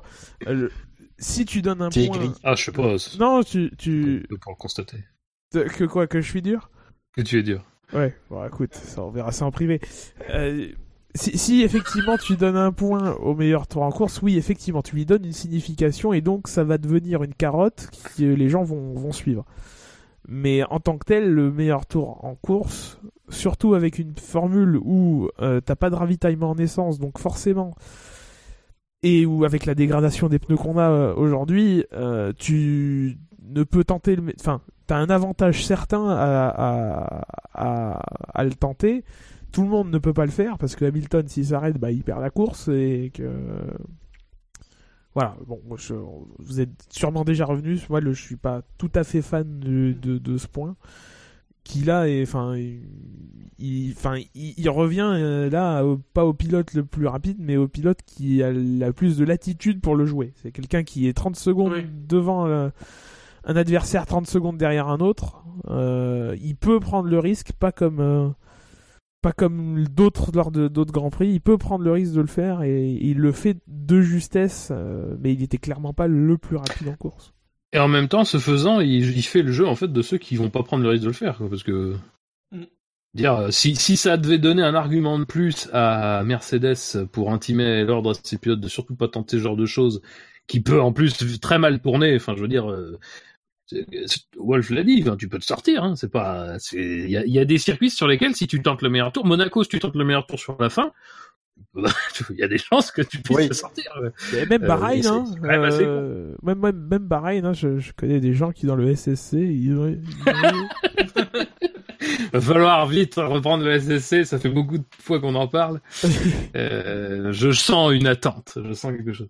Non mais euh, c'est clair. Et bon après la course de Gasly, euh, elle est la suite des des trucs deux premiers grands prix et des qualifs de Gasly quoi. C'est bon déjà il part pas avec la meilleure. Enfin si normalement il part avec la stratégie idéale selon Pirelli, mais bon du, du coup c'est pas la meilleure stratégie. Euh, Ah, Pirelli avec se serait pneus- foiré dans ses avec pronostics. les pneus. Non, mais bon, euh, c'est c'est très fréquent, hein, vous, vous regardez. Euh, donc, il part avec les pneus tendres. Euh, qui doit, qui doit du coup conserver, puisque de toute façon il va faire pareil que les autres. Euh, donc voilà, donc déjà là il est plus, plus du tout là. Hein. Euh, je sais pas, j'ai, j'ai pas les écarts en tête, mais il doit prendre au moins 15 secondes là, sur rien que rien que sur le euh, sur sur tous ces tours là. Euh, donc voilà, bon, euh, c'est une chose. Et puis après, de toute façon, il est, il est jamais dans le rythme. Ouais, mais Et, euh, attention. mais alors, ce qui est sûr, ce qui est sûr, c'est que euh, vas-y, vas-y, pardon. Dans- une F1 avec des écarts relativement serrés, jamais il fait sixième quoi. Enfin, il ne doit sa sixième oui, place oui. qu'au gouffre qu'il y a entre le, le, le, le, le top 3 et, les, et le reste du monde. Euh, Clairement. Mais bon, dans sa dynamique à lui. Euh, oui, c'est en progrès, je, je conteste pas. Voilà, euh, mine de rien, t'es sixième, t'as pas eu trop de mal. Bon, bon, alors j'ai pas dit que t'as pas été sous la menace des mecs derrière, mais t'as pas eu trop de mal. Mine de rien, tu te prends un petit meilleur tour comme ça, alors ça vaut pas grand chose hein, sur le plan de la performance pure, hein, c'est pas la peine d'analyser, mais tu te prends le point quand même.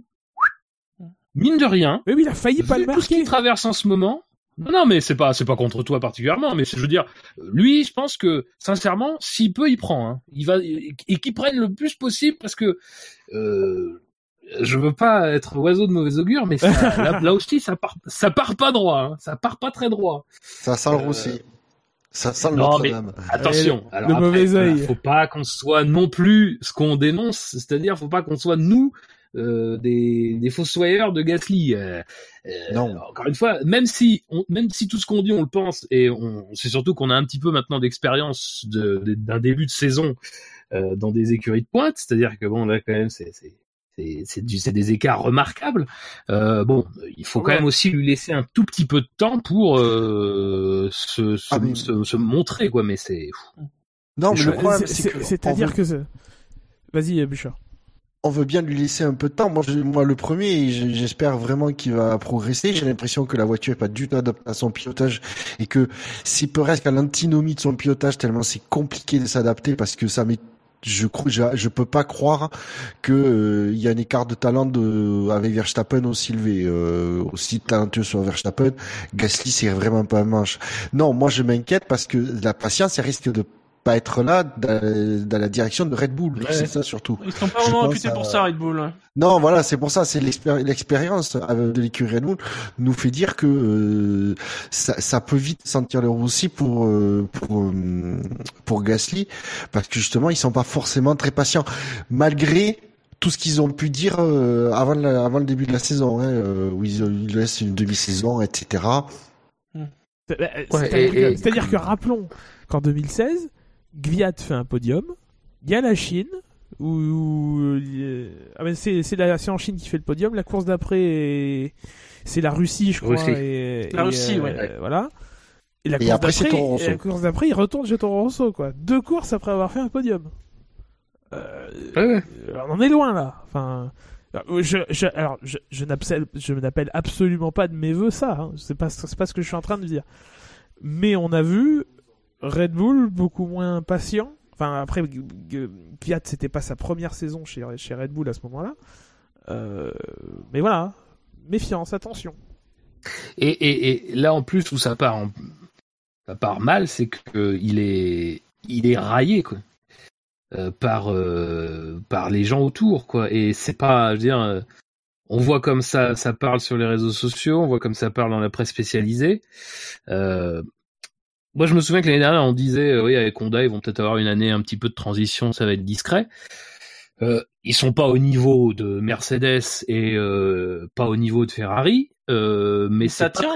très et ça tient le problème c'est qu'en plus ça commence par un podium quoi c'est-à-dire que vraiment c'est comme si ça suffisait pas que déjà, ça commence par un podium. Encore une fois, moi je trouve que c'est tout l'environnement qui est quand même très très très négatif et euh, qu'il est qu'il ait un petit peu d'air là tout de suite pour euh, pour respirer un peu. pff, Je pense que c'est bien. Oui, Après, euh, Oui, ça oui, stoppe euh. absolument pas le reste de la dynamique et euh, ça, je veux dire, encore une fois, si tu te penches sur les chronos, euh, tout ce que tu peux constater, c'est que non seulement c'est loin, mais c'est tellement loin que c'est près des autres, quoi. Donc euh, c'est- c'est c'est très, c'est c'est un peu inquiétant, quoi. Euh, je pense qu'il, je pense sincèrement que Red Bull va pas le menacer. Je Je- Physiquement, tu faut toujours dire se méfier.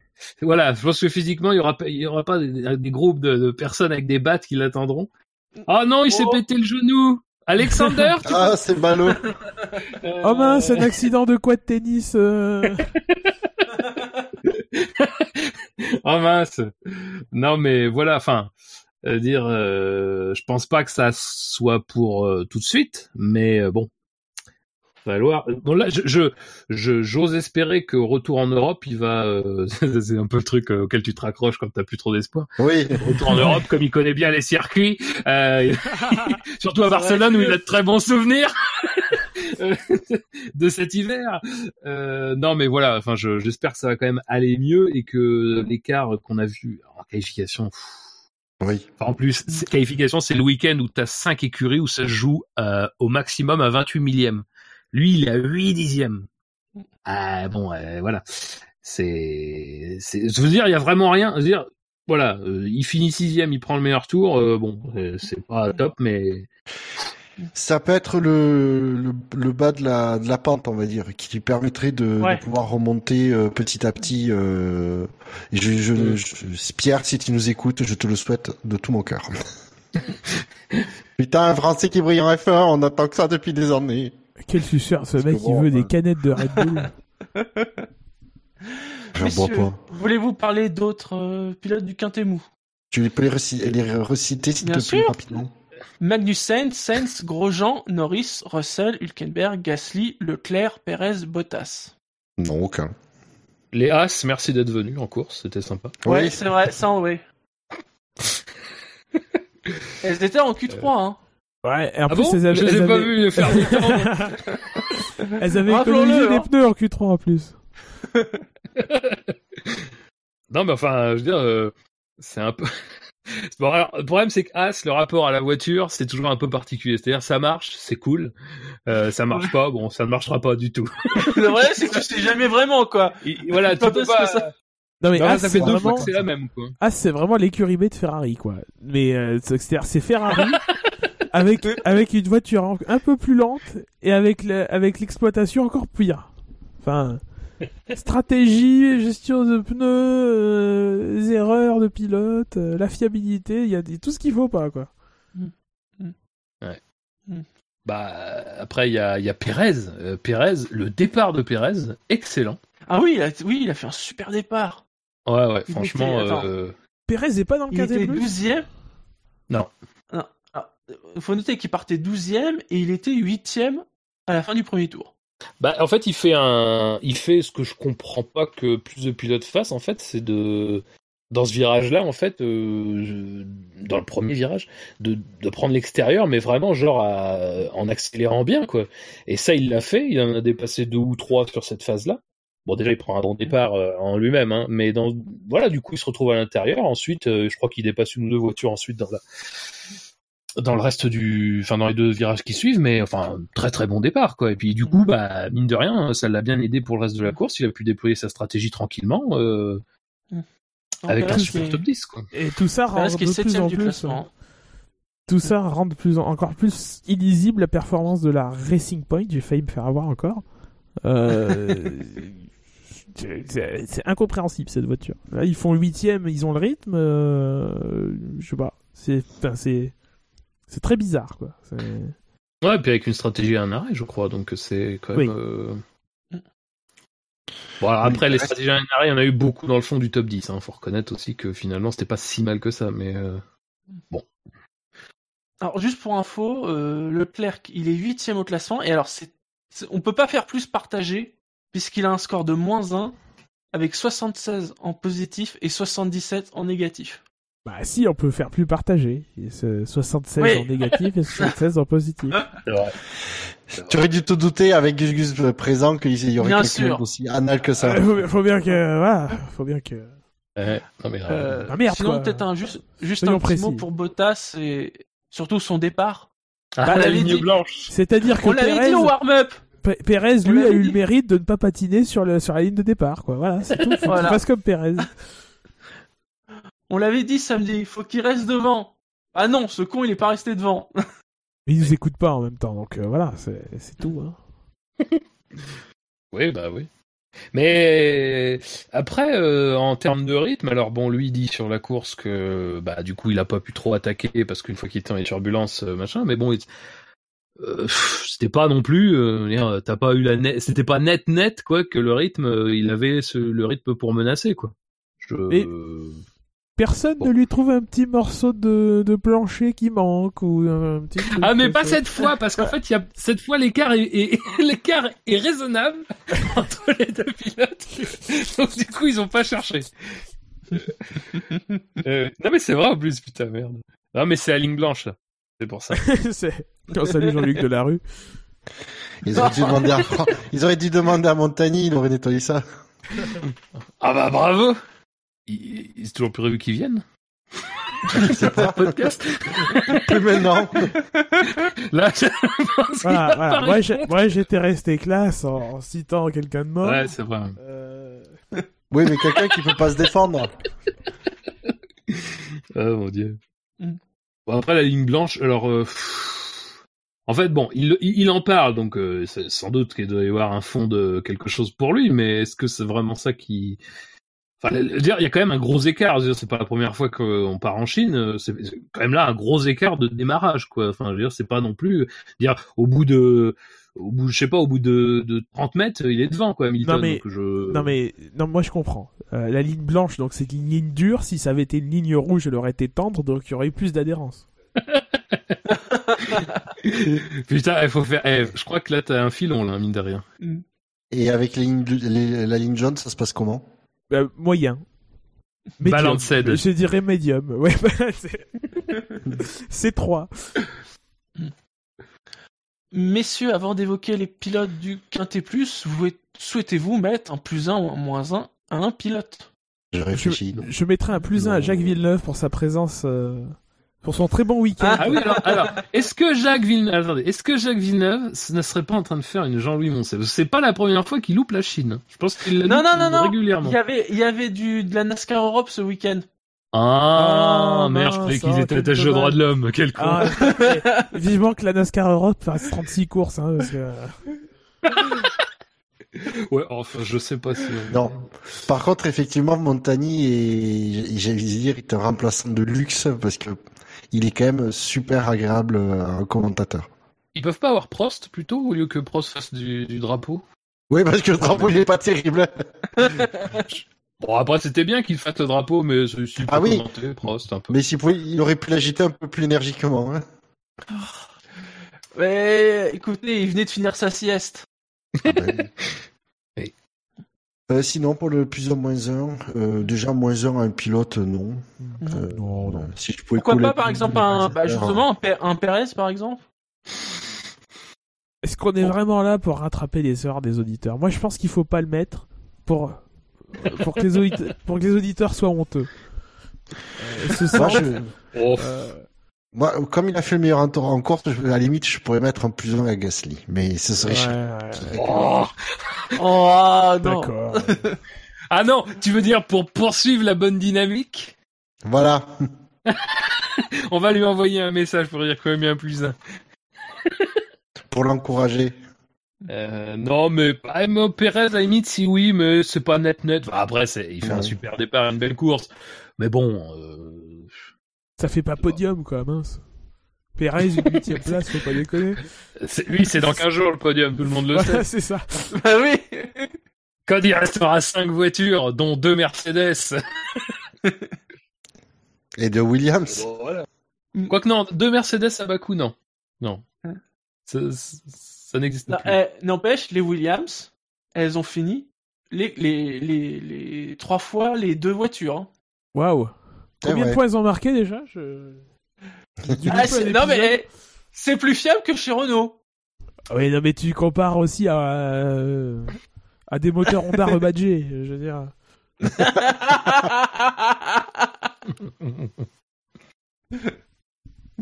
Non, du coup, ben, il n'y a pas de consensus. euh, rien, quoi. Léon Stone qui propose plus 1 pour Rossi. Je vous laisse choisir lequel. Sinon, Oh, Tino- parler de ouais, ça. c'est- Très bien, dans ce cas-là, passons au Quintet Plus. Et le cinquième du classement, il marquera deux points. Il a enfin fini une course cette année, c'est Daniel Ricciardo. Non, alors non, tourner comme ça quand même, c'est pas sympa pour Ricardo. Tu peux dire pour une fois cette pour la première fois cette année, sa voiture a terminé une course. Mais euh, oui, ouais, bah après, euh, j'ai envie de dire c'est ce qu'on attend de lui quoi. Je crois que c'est aussi ce que lui attendait de lui-même et de sa voiture. Je pense. Moi, ce que j'attends, c'est de voir comment euh, ça va. se- Enfin, si Renault ils arrivent pas à, à avoir deux voitures en même temps, on verra jamais euh, comment Hülkenberg se débrouille, se débrouille face à Ricardo. Moi, c'est ce qui me déçoit énormément dans dans dans, dans cette écurie, c'est que mais déjà- mais c'est en plus ça, ça date même pas d'hier quoi. Ça fait déjà à l'époque de de Fisichella et Alonso, ils avaient du mal euh, à Enstone à avoir deux voitures en même temps. Euh, performante et fiable. Euh, aujourd'hui, c'est enfin aujourd'hui c'est c'est vachement dur quoi. Enfin, on, on sait pas où ils en sont l'un par rapport à l'autre. Quand l'un euh, marche bien, l'autre euh, l'autre finit pas la course quoi. C'est Vous n'êtes pas plus inspiré par euh, Non, Ricardo non, non.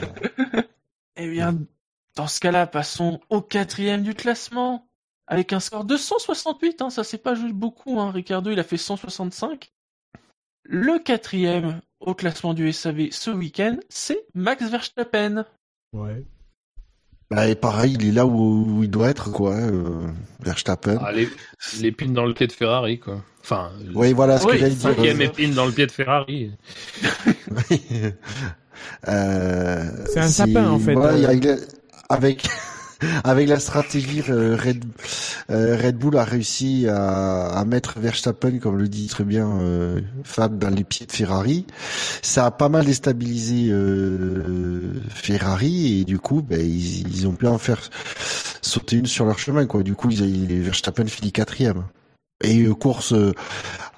à part le petit optimisme, excès d'optimisme sur le dépassement de Vettel, où du coup il se fait avoir, euh, ben il n'y a pas grand chose à dire. Il fait une course, propre et sans faute. euh. Oui, oui. Bah, de toute façon, oui, c'est sûr. Euh, après, bah, on ne sait pas exactement dans quelle mesure, mais clairement, il a un peu impacté aussi la fin du premier relais de Leclerc en empêchant de prendre de la marge sur Vettel quand il était juste derrière. Donc là aussi, il a un petit peu contribué à abîmer les pneus, euh, à ce que voilà, à ce que Leclerc profite pas vraiment en fait de, ce qu'on voulait de lui, quoi. Euh, donc euh, oui, oui, bah. Bah, C'est-à-dire qu'il est là, quoi. Donc c'est c'est comme à Melbourne. À Melbourne, bah, là, quand il était là, il a pu récolter un podium. Là, euh, il récolte la quatrième place. Euh, pour le coup, lui, euh, avec une voiture qui euh, est quand même décevante à, à bien des égards, euh, bah, et au niveau qu'on attend de lui, et euh, attrape la moindre opportunité de. Et encore une fois, il n'a pas de chance à, à, à Bahreïn dans son malheur parce que lui, pour le coup, était vraiment était revenu à 100 mètres de Leclerc euh, quand euh, il y a eu la, la voiture de sécurité. Donc euh, c'était euh, plié, c'était l'histoire d'un virage. Quoi. Euh, donc voilà, ça fait ça fait depuis le début de saison pour le coup il est propre sa tentative effectivement. Moi je reste quand même sur le encore une fois sur le pari de dire. Alors je pense pas que ça aurait changé grand chose fondamentalement euh, au reste de la course. Hein. Je pense qu'il il serait resté devant euh, pas très longtemps. Mais bon, il aurait été devant, ça aurait été quelque chose. Euh, mais je pense qu'il aurait pu faire beaucoup mieux sur Vettel. Euh, après, bah voilà, même sur la défense de Vettel qui était un peu, un peu rugueuse et tout, euh, machin, lui il a dit oui, bon bah, j'ai trouvé ça plutôt normal. Mais ah bon, on parle de Verstappen. Je manquerais plus, que, Euh, je manquerais plus que ça. j'ai trouvé Je qu'il avait trouve été qu'il un a petit peu rude. non mais en fait, je je veux pas relancer des polémiques, mais euh, j'aurais aimé que Magnussen fasse ce qu'a fait Vettel pour voir euh, les réactions, euh, les réactions globales. Ça m'aurait ça m'aurait beaucoup intéressé. Ah, mais c'était, on est d'accord, c'était une défense euh, un, peu, un peu musclée quand même. euh, Ah oui, oui, Borderline, on est d'accord. Il laisse pile la place d'une voiture, pas plus. mais, Mais voilà. euh, voilà. Non, mais la différence, c'est que Vettel, il s'est laissé pile la place d'une voiture. Magnussen, il laisse la place d'une voiture, au moins la largeur d'un train de pneus. Alors là, c'est ça. Euh... Oui. Non, Magnussen, il, est- pas. il est resté aux voitures de 2016 qui étaient moins larges. Oui. Et je ne parlerai pas de, de- d'Hamilton qui laisse euh, à peine la largeur d'un train de pneus. Mais bon, on remonte Ah, mais- à Rosberg. euh. C'est ça, mais regardez, regardez les titres. euh, voilà, c'est pour ça. Hashtag Grace Ah, 900. en fait, à chaque titre, t'enlèves euh, 20, euh, euh, 30 cm de largeur. c'est- C'est tout. C'est D'accord. ça la tolérance. Vous pouvez pas comprendre. Ouais, mais Vettel en a 4 de titres. Il a pas laissé, il a pas laissé 60 cm. Ah, mais bon, il est comme ça, il est généreux. Euh, non. Par contre, alors je, juste, je, ça n'a absolument rien à voir avec notre discussion, mais c'est vrai qu'on n'en a pas reparlé. Euh, mais effectivement, pour la deuxième année consécutive, Ferrari a essayé avec un, un de ses pilotes de bloquer pilote Mercedes, enfin de ralentir un pilote Mercedes au Ah, profit de son deuxième ça. pilote. Ah bah non, mais ça m'intéresse parce qu'encore une fois, on n'a pas beaucoup parlé. Euh... Alors que quand c'est Mercedes qui le fait, putain, ça fait des, des, des, des- des caisses et des caisses. Quoi. Donc ça m'intéresse, je comprends pas. Alors, je pense que ça vient du fait que ce- sa stratégie échoue lamentablement à chaque fois pour Ferrari. Euh, Oui. Effectivement, ça doit être ça doit être très frustrant que les autres réussissent. Mais voilà, je, je, je préfère toujours en remettre un petit coup parce que c'est intéressant. Encore une fois, toujours les gens qui ont, qui ont- qui ont le, qui ont la, la morale de la course euh, en, en, en bandoulière euh, ne s'émeuvent pas quand euh, ça se passe comme ça. Donc je, ça m'a- ça m'intéresse c'est toujours. C'est toujours une petite, analyse sociologique. Tu roules en smart. Voilà. Passons au podium. Il est troisième du classement ce soir.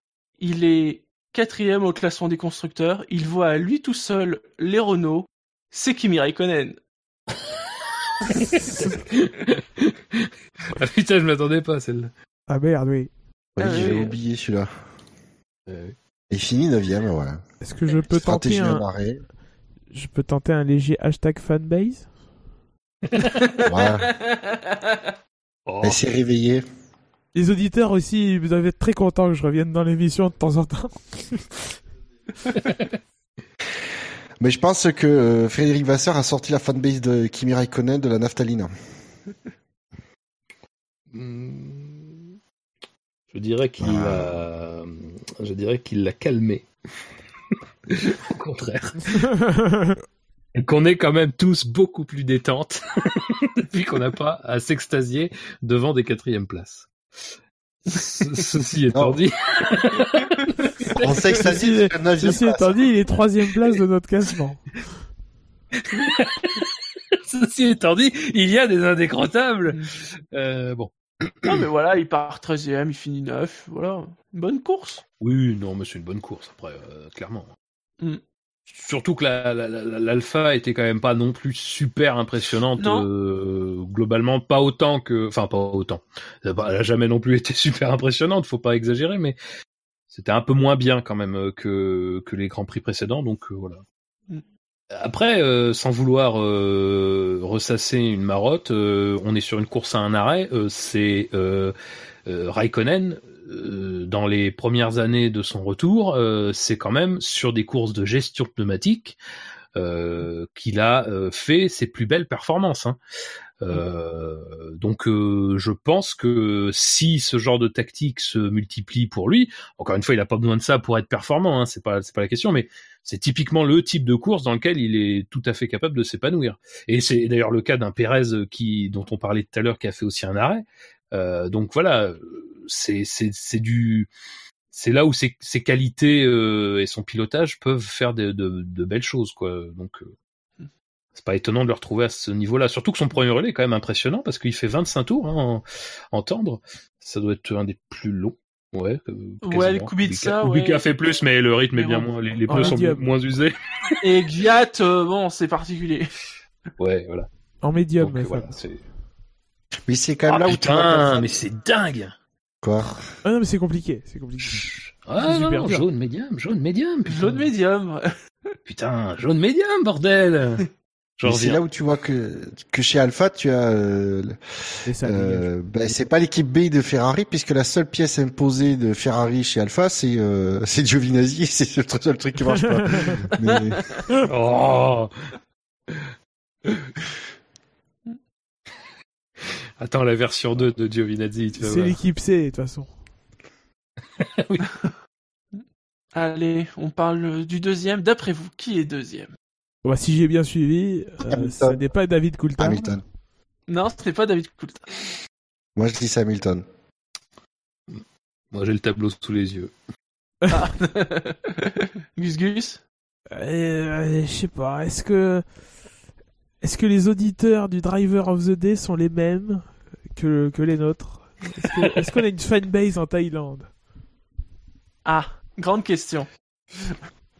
Je pense que Scani a laissé des choses en Thaïlande, mais euh, oui. Est-ce que ça a eu le temps de farmer une fanbase? Je ne pense pas. Mais voilà.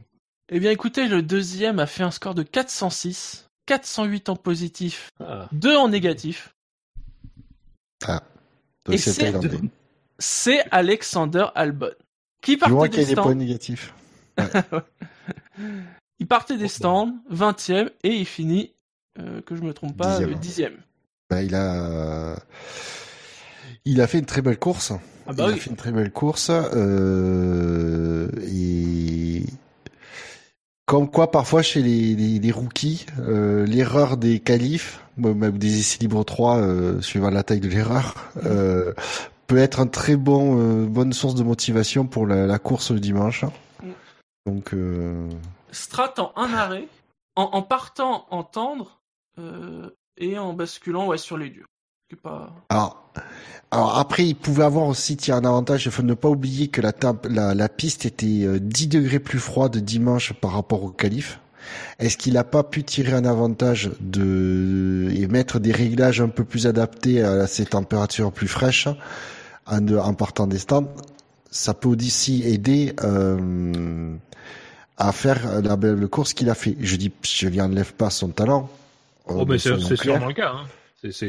Voilà, ça peut ça être, ça peut être un facteur. euh, Oui, oui. T'es pas sous régime de parc fermé, donc euh, théoriquement tu peux faire les réglages optimaux. il peut. Je pense que du coup, voilà, la, la, la, la dif- la différence de température entre le samedi et le dimanche peut faire que des, des ajustements de réglage sont notamment pour la, tenue, la, durée de vie des pneus, euh, sont peut-être pas négligeables. Après, il fallait euh, jouer du trafic, il fallait, euh, il fallait avoir la bonne stratégie. Ils ont, de ce point de vue-là, euh, Toro Rosso et Albon ont parfaitement déroulé. Ouais, C'est-à-dire qu'il il est 18ème à- après le premier tour, euh, au moment de la, VSC d'ailleurs. Euh, il est 11ème après 12 tours. Il est déjà quasiment 10ème. Après, derrière, il, il fait la, stratégie à un arrêt.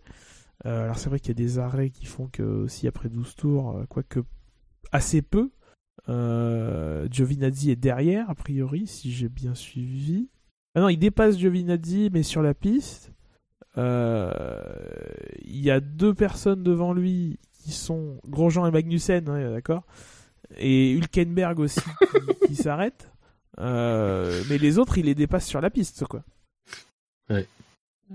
Et malgré ça, malgré ces dépassements sur la piste, alors effectivement, oui, c'est le un des deux seuls avec Giovinazzi à partir en tendre euh, neuf. Euh, il a effectivement sûrement des réglages bien plus adaptés que les, que les autres, mais c'est le mais en, mais en passant, il doit utiliser ses pneus ses pneus tendres neufs pour pour dépasser des gens quoi. Et c'était pas chose facile mine de rien, même si euh, bon, même s'il y avait le, le- le DRS et la longue ligne droite, euh, c'était pas euh, c'est une très belle course. Ouais. Et puis alors euh, si on sort de, de la course, c'est un pilote qui a l'air euh, frais. Enfin, Oui. Oui, oui. Petit sourire, euh, enfin, et et euh, qui avait l'air très déçu de, de sa faute, en tout cas à chaud. euh, euh, Ah oui, oui, oui. de- à, la, à- à la radio. Voilà, c'est euh, voilà, c'est quelqu'un qui fait plaisir à, à écouter. Voilà, quelqu'un qui a l'air heureux d'être là. Je trouve que c'est un peu comme Norris, c'est-à-dire qu'ils font pas forcément beaucoup parler d'eux depuis le début de saison, et quand on regarde au global, ils montrent des Ils jolies choses. quoi. Ouais. Il faut dire qu'on a, une, on a une belle brochette de rookies cette année, quand même. Oui. De quoi faire de bon barbecue. Oui. Le beau jour arrive. Je te conseille du côté de Notre-Dame. Ça, on est où là? J'ai pas vu l'épisode 2. La tour Eiffel s'est effondrée. non, non, je, je crois pas. Pas avant la saison 3, ça. On passe au Bon, premier. alors le premier, maintenant. Allez. Le premier, qui a fait un score de 488, hein, donc il y avait quand même une petite marge euh, avec Albon. 494 en positif, 6 en négatif. Oui, C'est Lewis Hamilton. comme d'hab. Mais je crois que c'est un célèbre inconnu, puisqu'il nous a donné ses votes.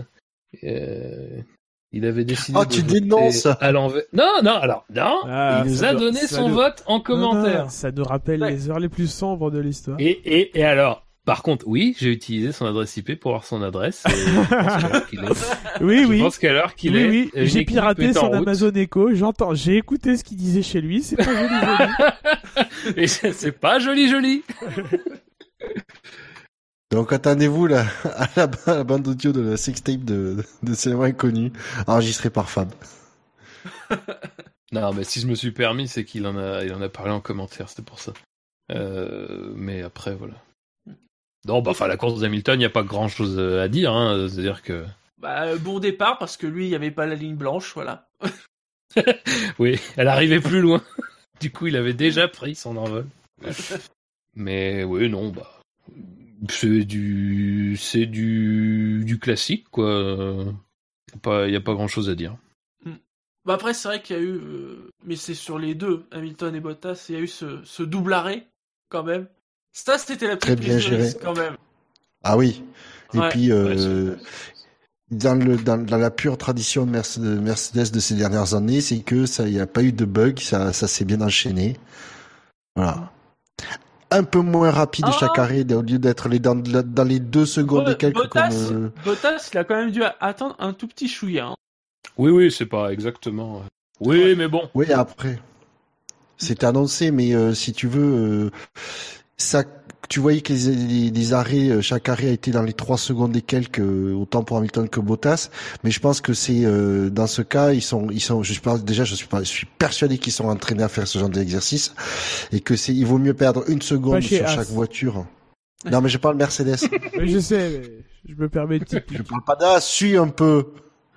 Palas, Euh, palas, palas, pardon. Putain. Ça, c'est pas d'as.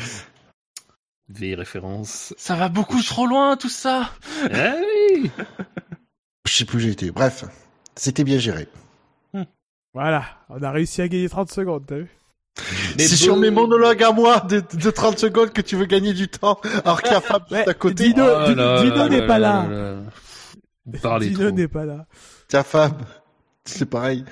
On peut pas, on peut pas en placer une. Vous parlez Ouais, beaucoup mais, trop. mais Fab a une voix de crooner, je ne peux pas, je ne peux pas m'empêcher de, de le laisser parler. Euh, non. Euh, une voix de crooner. Je peux faire de la SMR, tu penses? Euh, Et où j'en étais? Oui, non. Merde, je sais plus. Hamilton. Euh, Ah oui, excellent pilote. Je pense qu'il va faire quelque chose plus tard. non, non. Mais qu'est-ce que je voulais Merde, qu'est-ce que je voulais Si, Bottas. Oui, c'est ça, c'est Bottas, pardon. Bottas, il disait que lui, il aurait bien tenté de ne pas faire l'arrêt, justement, euh, pour essayer d'aller au bout euh, euh, comme ça et essayer de gagner comme ça. Bah, il avait qu'à le faire. Mais je pense qu'il a pas, si- je pense qu'il a pas regardé les cinq dernières saisons de Mercedes, qu'il a absolument jamais fait ça. Après, euh, su- sur euh, juste sur pour parler du rythme, on l'a fait un tout petit peu tout à l'heure, mais euh, Hamilton n'était pas très bon tout le week-end, euh, mais sur la course, encore une fois, euh, je pense qu'il n'a pas montré de signe de faiblesse, quoi. Euh, et je pense que c'est plutôt comment dire c'est c'est enfin c'est très Hamilton des dernières années ça hein. c'est-à-dire que c'est vraiment apprendre à limiter la casse alors là c'est c'est banco parce que c'est une belle très belle limitation Pas mal. euh, mais voilà, les départs, ça, les départs, ça posait problème sur les deux premières courses. Euh, il fait un très bon départ là. Euh, le rythme tout le week-end, c'était pas top. Euh, là, sur la course, il te fait, euh, il gagne du temps quasiment à chaque fois, quoi. Euh, bon, il y a juste à un moment donné sur euh, un petit moment de, toujours un petit moment de panique sur son, le moment où où Bottas ressort ju- juste derrière lui. Enfin, il ressort juste devant Bottas sur euh, le premier arrêt parce que Bottas a dû s'arrêter en premier. Mais voilà, ça, il, très vite, il reprend le large, donc euh, voilà, c'est. Pas de vibration sur les pneus? si, toujours un petit peu quand même. Le moteur. Ah, j'ai plus de puissance à, 5 tours de la fin. Mais non, non, mais je plaisante, j'en sais rien du tout, mais c'est pas impossible, hein, de toute façon, le connaissant. Il s'est intéressé au meilleur tour, mais bon, pas Non, trop. euh, non, oui, mais par... il l'a pas fait, quoi. Moi, euh, moi, euh, enfin, euh, moi, je suis très déçu. Ouais. C'est là qu'il colle 5 dixièmes à Gasly. Merde. Non, non, mais bon, après, voilà, une course. William Bottas a pas pu le menacer. Je pense que Bottas dit beaucoup de choses, mais je pense que Bottas n'était pas avait pas un rythme suffisant en fait. Mais attends, Euh, et- Je comprends pas. Moi, après l'Australie, on nous annonce que Bottas, il est de retour, la barbe, tout ça. Et, et depuis, depuis quoi? Alors, à Bahreïn, il y avait quand même cette poche Lidl qui euh, était coincée dans les droits avant. Non, mais enfin après, je veux dire, euh, ça, c'est pas, c'est pas une première en fait qu'un pilote Mercedes, ça arrive souvent à Hamilton d'ailleurs, euh, soit excellent tout le week-end et puis en fait euh, juste au départ il perd la course. Quoi. Euh, c'est ça, c'est pas un truc nouveau, nouveau, donc c'est pas, ça m'étonne pas que ça se passe. Après, alors après, moi, ce que je trouve un peu pour Bottas, je trouve que ça s'en mange pas forcément très bien encore que, c'est que, euh, mais en même temps, on peut dire ça de l'Australie à l'inverse, c'est que en fait, euh, Bahreïn et la Chine, c'est quand même plutôt des circuits qui sont censés lui le favoriser, euh, parce qu'on se souvient. Et ça, moi, pour moi, ça se confirme, ça s'est confirmé l'année dernière qu'il avait beaucoup plus de mal quand on arrivait sur des circuits à l'asphalte un peu, un peu, un peu rugueux, un peu vieux, un peu vieilli de la deuxième partie de saison, enfin de l'été, euh, de l'été européen, tout ça. Euh, et sur ces circuits-là, au contraire, euh, Chine, Bahreïn, Russie, bon, Russie à l'époque quand c'était hum, quand c'était en première partie de saison, mais bon, bref, Euh, sur ces circuits-là, justement, c'est plutôt là qu'il était performant et tout. Donc le fait qu'il perde en Chine face à Hamilton, euh, je pense que c'est quand même un coup pour lui parce que il pouvait s'attendre à être euh, potentiellement devant lui, quoi. Je... Mais encore une fois, sur la course, c'est pas net net qu'il avait le rythme pour menacer. Donc je sais pas. Après, il s'en tire pas mal. Il fait deuxième les deux fois. En Australie, qui est plutôt un circuit typé Hamilton, il gagne. Euh, bon, disons que sur ce qu'on voit là, euh, ça part euh, quand même un peu mieux que l'année dernière. Il suffit, encore une fois, Oui, Bottas. ah oui, euh, oui. Non, non, mais je, non, mais je pense que c'est important parce que justement, euh, ce qui est important, c'est de rappeler que l'année dernière, Bottas est largement meilleur qu'Hamilton sur le début de saison. hein. Euh, et que euh, bon, euh, il y a une faute qui est, qui est, qui est- sienne à- en Australie l'année dernière, mais sur les autres courses, sur les trois autres courses, euh, il a totalement les moyens de les gagner euh, et il a totalement surtout le rythme pour les gagner.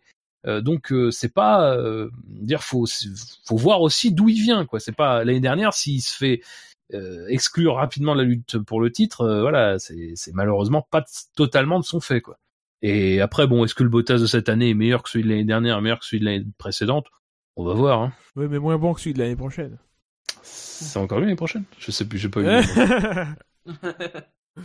Je pense que Mercedes est très intéressé par mettre Ocon et quand, il voit comment ça se passe chez Ferrari, ils doivent se dire, ils doivent se dire, oui, on va faire confiance à la jeunesse, je pense. C'est une bonne idée. Bon, en tout cas, par contre, après, euh, sur ce truc-là, euh, en étant sérieux, Bottas, euh, voilà, là, c'est très bien. hein. Je pense que, Oui, je pense que il est pas mal parti pour être reconduit encore au mois de juillet. Messieurs, quelque chose à rajouter sur Hamilton, même sur un autre pilote? Non. Je vois que non. Au classement, dans l'autre classement, sorte, voilà, Lewis Hamilton est en tête avec 68 points devant Bottas 62, Verstappen 39, Vettel 37, Leclerc 36 et Gasly est déjà à, à 13. Chez les constructeurs, Mercedes 130, Ferrari 73, Red Bull 52, Renault et Alpha, enfin plutôt Renault et Kimi sont à 12. Dans l'autre, dans notre classement, pardon, Lewis Hamilton est en tête, 14 points, devant Raikkonen et Verstappen, 9 points, Bottas et Leclerc, 8 points, Albon et Hülkenberg, 6 points, Norris 4, Magnussen 3, Ricardo 2. Au niveau des constructeurs, Mercedes est à 22, Alpha et Red Bull sont à 9, Ferrari à 5, comme Renault, euh, non, Ferrari est 5 pardon, avec 8 points, comme Renault, avec 8 points, Toro Rosso 6 points, McLaren 4 points, As 3 points. Il est l'heure, monsieur, de passer au fait marquant. Il est bloqué dans le gravier, c'est pas possible C'est pas possible. Il est enlisé C'est fini C'est fini. Vous avez compris, il est enlisé. Qui était enlisé d'ailleurs Je Je me souviens plus de ce, je me souviens plus de ce moment d'histoire de la Formule 1. On est en train d'ailleurs que depuis, ils ont bitumé euh, là où il y a des graviers. C'est vrai. Ah oui, la Chine est à la solde d'Hamilton. Ah bah oui. On vous avait demandé, comme d'habitude, quel était le fait marquant du Grand Prix de Bahreïn. Vous avez été 175 à voter. Est arrivé quatrième Ferrari, le spin et le spleen, 14%, 24 votes. Leclerc, Lidl de Ferrari, 21%, 36 votes. Deuxième, qui n'a pas profité de la division des votes. Oui. Devant tous ces faits marquants, Hamilton gagne 26%, 45 votes. Et le gagnant, c'est Fab, avec Eh oui. Leclerc, Leclerc, Cyprès, Cylindre, 40%, 70 votes. Bravo. Merci. Bravo. Une récompense méritée. Euh, alors, je Je regarde. noterai que je suis de retour. Donc j'ai quand même pris le risque. C'est vrai. Eh oui. C'est vrai. Euh, donc ça fait que bon, tu vas avoir le là tu t'es plaint lors de la dernière émission. là, tu seras le dernier à, à choisir, hein.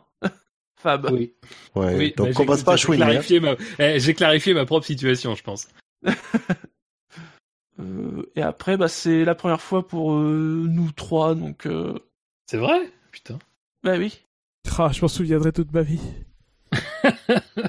cette saison. Vous avez d'ailleurs remarqué, chers auditeurs, qu'on vous a mis une équipe vraiment de gens expérimentés, parce que quand même, après un Grand Prix comme ça, il faut vraiment euh, la, la- la fine Ouais. fleur de l'analyse. Ou juste des gens qui ont rien à foutre leur lundi soir. Ouais, puis j'étais plutôt ça. Ouais. Ouais, c'est un peu ça. ouais, ça- Enfin, si j'avais su que Notre-Dame brûlerait toute la soirée, euh, je me serais peut-être organisé autrement. C'est vrai. Je dis ça et... Pardon. À noter qu'à la base, je m'étais pas inscrit pour ce soir, mais Et ça raconte ta vie. oui. Bah, heureusement que t'es là, parce que Gus Gus était quand même un peu... euh, un peu tangent. quoi. On sent que la charpente était un peu rouillée. euh. Je vous... je vous laisse. Oui, la flèche est en berne. Mais... Hmm, Je sais pas, euh, Gus Gus, euh, Buchor, vous avez déjà des idées? C'est là où le bas blesse. Ah, oui, ah, oui. c'est toujours particulier lors de ce genre de Grand Prix. Alors si vous me permettez, moi j'ai une proposition. Vas-y, vas-y. Tout simplement, Albon, c'était tout bon. Pouah, gagnera pas ça. Oh, ce slogan des années 80 Ouais, C'est encore un truc, encore un truc que t'as soufflé Jacques Seguela. c'est un slogan présidentiel 81. c'est ça. Ah oui, c'était tout bon, oui. Ah ouais. Ah ouais. Je... Non, je vais rien dire. Si, vas-y, si, vas-y, vas-y. Lâche, Non, lâche. bah... je n'y voyais pas, n'y voyais pas mal, mais euh, Al- Albon, euh, Banania. Ah mais non mais Non, mais je veux dire pour slogan, attention. oui, d'accord, oui. Si, Attention. on a- si on avait un directeur de la publication. euh, Ah bon, on en a un? Oh, ça m'étonnerait. Il doit pas écouter à tous les coups. euh, ouais. Il doit être planqué devant BFM TV, cette heure-ci, sûrement. Il y a des chances. Alors, Buchor, Gus Gus. Ah, je dis l'honneur à Gus Gus. Euh, ça parce que t'as pas d'idée. Oui, mais oui. Euh... ah, J'ai une idée que je voudrais développer, mais alors comment je vais la tourner? Tu sais que c'est une phrase et c'est pas trois paragraphes. hein. Euh, ah, c'est... ah, ah, tu me connais pourtant. Euh... C'est long. Oui, mais... bah, euh, bah, c'est comme bah, écoute, euh, Oh, c'est long. Et... j'ai pas choisi, c'est la nature. Euh... C'est long et dur, oui. Continue à sticker comme ça. C'est long comme une charpente qui crame. Notre Notre-Dame 2019, c'est notre Fukushima 2011. On, a, on avait fait des mois avec Fukushima 2011 dans mes souvenirs. Ouais, c'était brillant. Euh... Surtout la nuit. Euh... Avec toutes ces consignes, Ferrari va pouvoir récupérer plein de bouteilles en verre. Voilà, ça... Oh Oh putain Oh, putain, c'est lâché là bonne. comme ça. L'idée était bonne, mais l'exécution est complètement Ah, foireuse. quoi. non, mais je, suis tout- Ah, je suis c'est- tout à fait d'accord avec toi, Bouchard, mais à un moment j'en ai marre de chercher. J'ai envie d'aller me coucher. Ah là là là là là là je suis retenu là. captif. Je sais pas, tu, tu veux que je t'aide pour la formulation? Non, non, Tu fais, euh, je sais pas, avec, avec toutes ces consignes Ferrari recycle, j'en sais rien. euh. Euh, là, mais par contre, il faut que j'en trouve une pour moi. C'est pas gagné. préféré sa première solution. Attends, on a qui comme pilote Donc bouteille en verre ou recyclage? Bouteille en verre, j'en ai rien à foutre. Euh, Bûcher, il garde son idée pourrie. Euh, voilà. Monsieur le Président. Il Toujours va dire ça. Il va falloir un jingle allocution du président pour Bouchard. Je vous emmerde. C'est con, Euh, c'est con parce ah qu'il bah, l'aurait euh, annulé du coup ce soir. Ouais. Euh... Ah mais t'as si, je sais... ouais, J'ai trouvé le sujet, j'ai presque la formulation, ça arrive. hein. Je secoue un peu encore, ça va sortir. Euh, Gasly, Oui. deux points. Non, un point.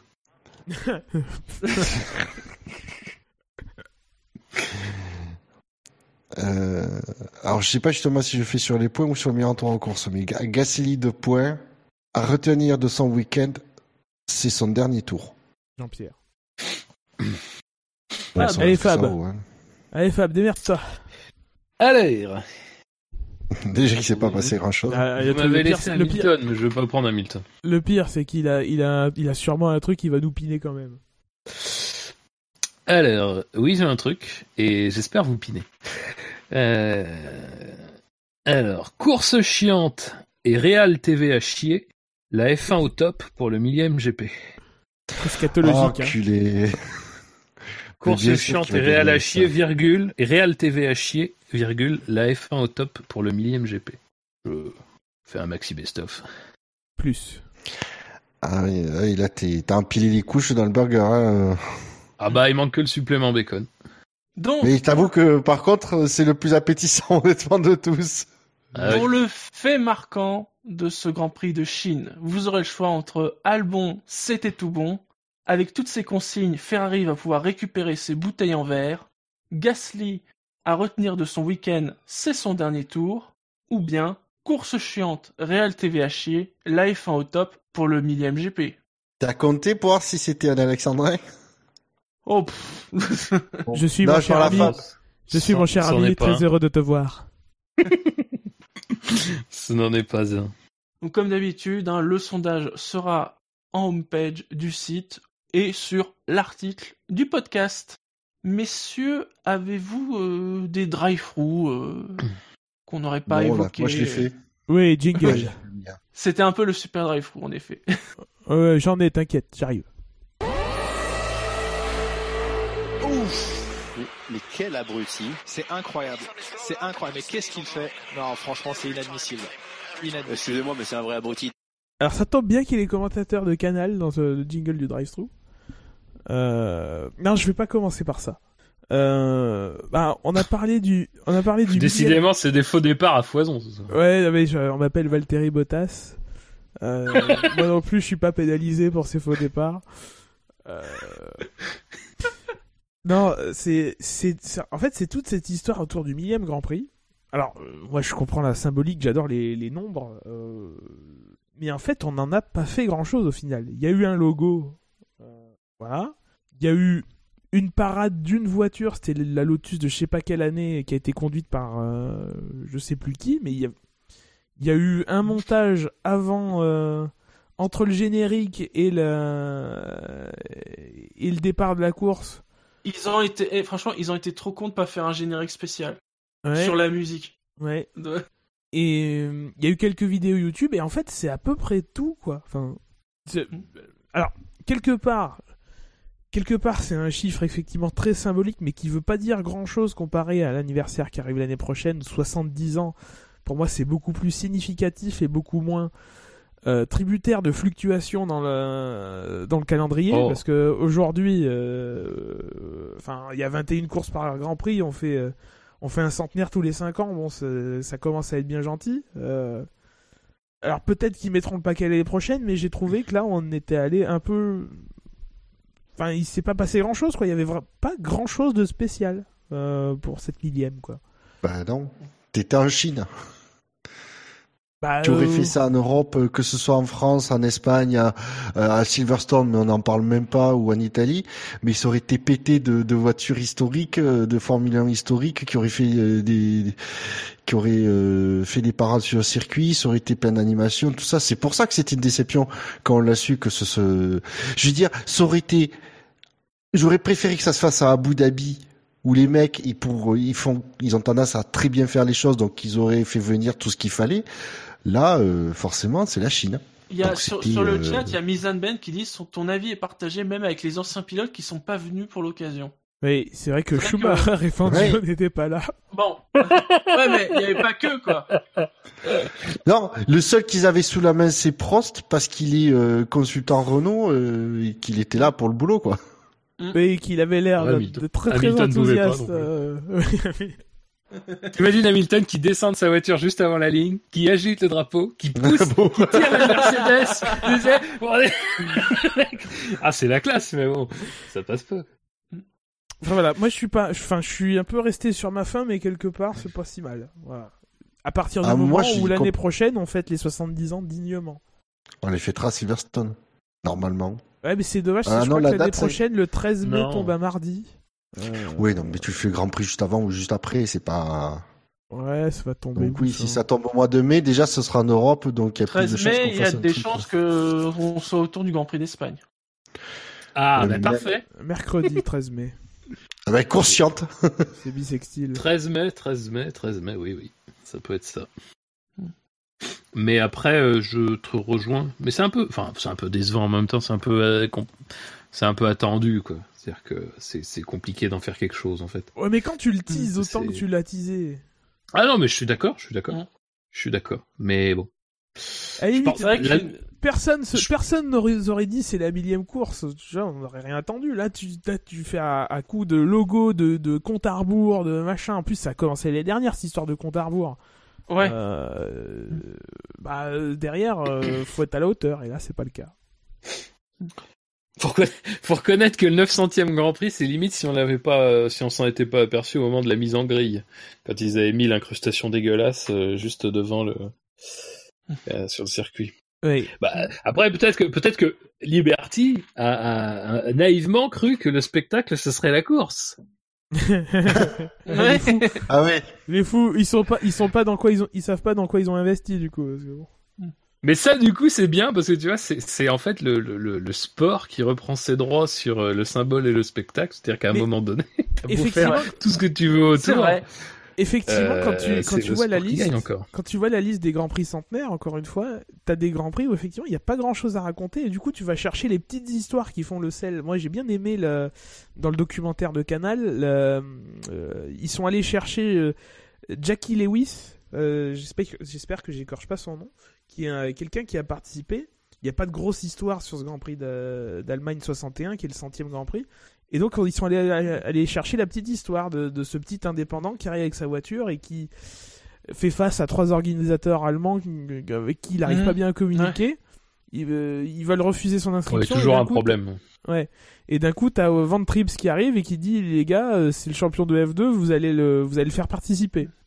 Voilà. Mhm. Et du coup, il participe. Voilà, c'est une histoire. Ça soulignait bien le côté quoi. gentleman driver de l'époque. euh, ouais. Oui. Et, et dans le même temps, sur les, c'est effarant de voir les grands prix 700, 800 et 900, enfin qui sont des grands prix marquants. Oui, c'est Euh, Oui. incroyable. C'est c'est c'est dingue et quelque mais quelque part c'est bien aussi que le millième soit euh, normal. Voilà, ça nous remet aussi euh, sans les grands prix euh, normaux comme ceux-là, il y a on n'apprécie pas les les grands prix exceptionnels comme les Bah, Les 999e par exemple. par exemple. Tu vois, bah, non mais Voilà. tu vois, euh, alors c'était avant qu'on sache de quoi euh, le, le documentaire de Canal serait fait, mais nous sur motorsport.com, on a fait en Allez, gros pareil. ça fait sa pub, voilà. Bah, c'est pas de ma faute, c'est pas de ma faute si on est précurseur. Euh, non, mais on a fait pareil. Du coup, on a fait des, des comptes rendus en fait, euh, des, des petits comptes rendus de des, des justement des courses 100, 200, 300, 400. Et ce qui, ce qui était intéressant dans le truc, c'est que alors effectivement la passe des, des, trois derniers, c'est 700, 800, 900. Bon, rien, rien en fait à elle seule, tu résumes beaucoup de choses euh, de la Formule 1, mais c'est aussi, c'était aussi un peu, euh, euh, enfin voilà, faire une porte ouverte sur des trucs en fait, sur, sur- montrer que la Formule 1 c'était pas toujours euh, du spectacle. Bon, je pense qu'on l'a remarqué ça depuis le temps, mais euh, c'était montrer ça aussi, c'était montrer que parfois, euh, vous m'entendez toujours là? Oui, malheureusement, oui. Je, je sais pas, ça, Bonne réponse de ça, ça, ta gueule, ça m'a affiché un truc, euh, ça me disait, de, je sais pas, ça m'a fait peur tout d'un coup. Oui, Euh, ferme mais ta gueule, montré- des trucs dans le genre. Non mais tu vois Non, par exemple le disait. 500e c'est ouais alors bon vous allez arrêter de m'interrompre même si je vous pose même si je demande euh, si je vous sollicite parce que vous commencez à me casser les couilles. Euh, non mais le 500e par exemple c'était euh, c'était genre le, le dernier Grand Prix de 90 c'est le, le deux semaines après euh, que après l'attentat de Senna sur Prost. Euh, Voilà. Et c'est- il y avait un autre enjeu totalement déconnecté en fait de la lutte pour le titre. Senna s'accidente, Prost n'est pas du tout dans le coup. Et finalement, Prost, une il aimait moins euh, faire de photos à l'époque. Ouais. D'ailleurs, d'ailleurs, on peut constater que pour le 500e, c'était pas non plus folichon, folichon, parce qu'à part la photo avec, euh, euh, en plus, il y en avait à l'époque qui étaient quand même encore en vie, euh, certains. Euh, il, quoi, il y a- il y a vraiment pas grand chose. Quoi. Je crois que s'il y avait quand même une parade un peu plus importante de voitures anciennes, il me semble. Je veux pas dire de bêtises, mais voilà. Mais oui, effectivement, c'était un peu décevant de ce côté-là. Et euh, en fait, le truc, c'est que quand tu sais que tu vas pas avoir grand-chose, c'est, peut-être pas non plus la peine d'en faire, euh, tu vois, genre de mettre en avant ce que tu fais. Genre euh, quand la Lotus était en piste avec des Monil, quoi. Parce que c'était quoi, trois tours? Euh, Bon, ça faisait un peu cheap, quoi. En plus, bon, euh, la Lotus, euh, la, mi- la minuscule Lotus euh, 49 dans l'immensité du circuit de Shanghai avec des tribunes à moitié vides, je suis pas certain qu'on ait forcément euh, les meilleures images possibles, quoi. Mais c'est dommage. Mais je pense que le lieu y est pour beaucoup. Moi, moi, sincèrement, je vais vous dire, euh, le fait que ça se passe en Chine me dérangeait pas parce que la F1, c'est pas, euh, je veux dire, à un moment donné, la F1, c'est pas que les c'est pas que les circuits originaux, c'est aussi le sais- développement tu sais- mondial, quoi. Ouais, C'est ça le truc, c'est que finalement, que le millième Grand Prix au début du 21e siècle soit en Chine, c'est aussi un symbole. Oui, oui, non, mais c'est ça, c'est ça. Moi, pour moi, c'est, je, comprends l'aspect euh, euh, naissance, retour, retour au bercail qu'aurait eu Silverstone. De toute façon, l'idée leur est passée par la tête, ils ont malheureusement pas pu le faire, notamment pour des raisons de météo. Mais euh, je pense que, sincèrement, euh, c'était pas un problème en soi que ce soit là, mais par contre, clairement, euh, tu peux pas euh, mettre en branle euh, toute une logistique pour rapatrier euh, euh, 150 voitures d'époque. ça, clairement, ça c'est pas possible. Et tu peux pas demander à certains pilotes de faire un voyage, voilà, parce que c'est sûr que ça aurait de la gueule, comme il l'avait fait d'ailleurs il y a pas si si longtemps que ça. Je pense que c'était en 2010 à Bahreïn, de rapatrier beaucoup de champions du monde et puis de faire une photo avec les champions du monde. Mais bon, malheureusement, oui, c'est peut-être un petit peu. C'était malheureusement un peu cheap de ce côté-là. Puis alors la photo avec euh, tous les anciens pilotes qu'ils ont pu trouver, quand même, quand tu voyais Montagny, Davidson, euh, qui Ah était à même, côté, euh, bah Ah, oui, Montagny, Montagny, était au premier plan. Montagny Davidson, c'était pas un rassemblement des anciens de Super Aguri, ça Il y avait de ça un peu. Non mais quand tu vois des, des gens comme euh, comme Montagny et Davidson, et puis bah de l'autre côté t'avais Prost, Patrick t'avais Grisarer. T'avais Prost, t'avais Chico Serra évidemment, Euh, les, les immenses. Euh, voilà, bon. Ah, la fa- ça un la peu- Ça fameuse, faisait un peu euh, cheap aussi quoi. Ça faisait... Oui, mais c'était le, le Slim jeu des chaises Borgud. Slimborg, l'immense. Non mais voilà, enfin c'est vrai que bon. Malheureusement, c'est après ils en ont pas profité, je pense aussi pour faire euh, beaucoup de euh, d'images d'archives. Il y a eu deux trois trucs, mais c'est pas c'est pareil. Ils sont limités là-dessus parce que tu sais ils peuvent faire à peu près ce qu'ils veulent pour euh, jusqu'à 1981, mais après euh, pour aller au-delà, euh, il faut aussi euh, faire Ouais. du travail de recherche, il faut aussi Encore un demander coup de des droits parce que ça. Ouais. tu, tu les as pas. Oh putain, la rigueur. Oh l'enfoi. Tonton. Euh, non, non, mais. non, mais voilà. Enfin, je veux dire, euh, il y a- il y a- ils sont quand même plus limités qu'on croit en fait. Euh, et puis, bah, c'est vrai que ça tombe pas, ça tombe pas forcément top pour organiser un truc en Europe. Et voilà. Après, peut-être oui, l'année prochaine sera peut-être un peu plus intéressant. On sera en Europe. On pourra peut-être, euh, on pourra peut-être parvenir à décaler les dates. Enfin, je sais pas trop ce qu'ils peuvent faire à vrai dire, mais. Mais enfin, je sais pas si Silverstone sera encore au calendrier, à vrai dire. ça, se trouve, ça se trouve, l'année prochaine, ça sera plus là. Donington, c'est le serpent de mer. Ah Ah. Bon, et, si vous avez posé deux semaines de vacances avant euh, euh, pour Pâques, là, vous pouvez toujours lire le compte rendu du SAV de la F1 euh, du Grand Prix numéro 900. Euh, bah, J'ai du mal à appeler ça un résumé. Euh, voilà, c'est sur le site. Non. du SAV. Non, le de la rendu, tu F1, mets je crois de que j'ai temps à fait- le lire que- Tu mets plus de temps à lire le compte rendu que le- le- la durée de la course. Non, honnêtement, honnêtement, je, je regarde la longueur et je dis c'est court. J'avais pas ce souvenir, c'est bizarre. Il a dû être élagué en mon absence. Oui, alors, euh, oui. Il y a, peut-être eu un travail, effectivement. Bon, au, au moins je sais que c'est pas Dino parce qu'il aura rajouté. On a essayé d'effacer euh, traces. les traces de ton passage. Messieurs, d'autres drive-through? Ou pas Non. Non Euh, il me semblait que j'en avais un, mais attends. Ah. Euh... Euh, non, pendant que tu pas. cherches, j'ai un petit drive-through encore. Vas-y. Oh putain. J'en j'en parlais euh, après le jingle, c'est Canal. Euh, pour la 372e fois. Moi, j'en ai ras la casquette qui se euh, borgne à, à, à poser les- des questions en français aux pilotes. Euh, Oui, alors on, on- on s'était posé la question en plus avec Ricardo. Et en effet, ils lui ont bien posé la question en français. Eh, Mais, eh, eh, mais c'est pire que ça. C'est-à-dire qu'à Hülkenberg, Laurent Dupin sur la grille, il lui pose une question en français et les- Hülkenberg, il, il- il le regarde en disant Mais mec, je parle pas français, p- pose-moi ta question en anglais. Il était obligé de lui traduire la question. On aurait, on aurait dit Denis Brognard. Il y a une archive de Denis Brognard à l'époque à, à Imola où il pose une question à Ron Dennis en français, il oublie de la traduire. Ron Dennis, il est là, il dit, What? Mais, enfin, euh, même si le mec il est chez Renault, s'il parle pas français, enfin, à un moment, arrête de Voilà. d'essayer de caser du français, de, de, de leur tirer les verres du nez. Euh, Pose-lui ta question en anglais, il répond en anglais, il y a un mec qui est payé pour traduire, euh, voilà quoi. C'est, bah, moi ça me. Oui, avec Ricardo, tu peux te dire c'est un jeu entre eux apparemment. Bon, c'est la question qu'on se posait dans le warm-up, mais effectivement avec Hülkenberg, ça fait longtemps qu'il, ça fait quelques temps qu'il est chez Renault, ils savent euh, comment ça fonctionne. Ils s'y mettent avec Oui, je Vettel suis d'accord aussi avec toi. maintenant. C'est Enfin, alors c'est très bien, Vettel il s'y prête et tout. euh, Ouais. Mais bon.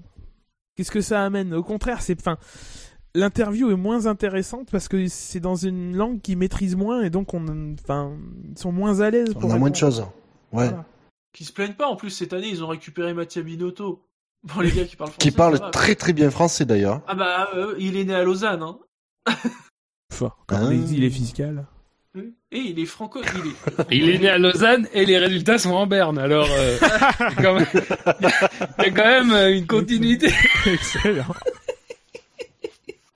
Il est, je crois, là, il a la double. Oui, oui, oui. C'est- Ouais, double nationalité euh, italo-suisse. Et c'est comme euh, si- qui, le monde qui le signale sur euh, sur le chat, c'est pareil. Stroll vaut mieux lui poser des questions en anglais.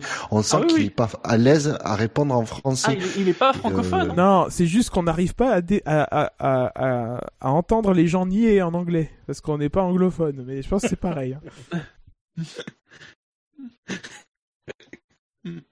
Oui, j'ai pas de drive-through en fait. Ok. Eh Moi bien, on, va plus. On va passer à la dernière partie, le coup d'œil dans le rétro.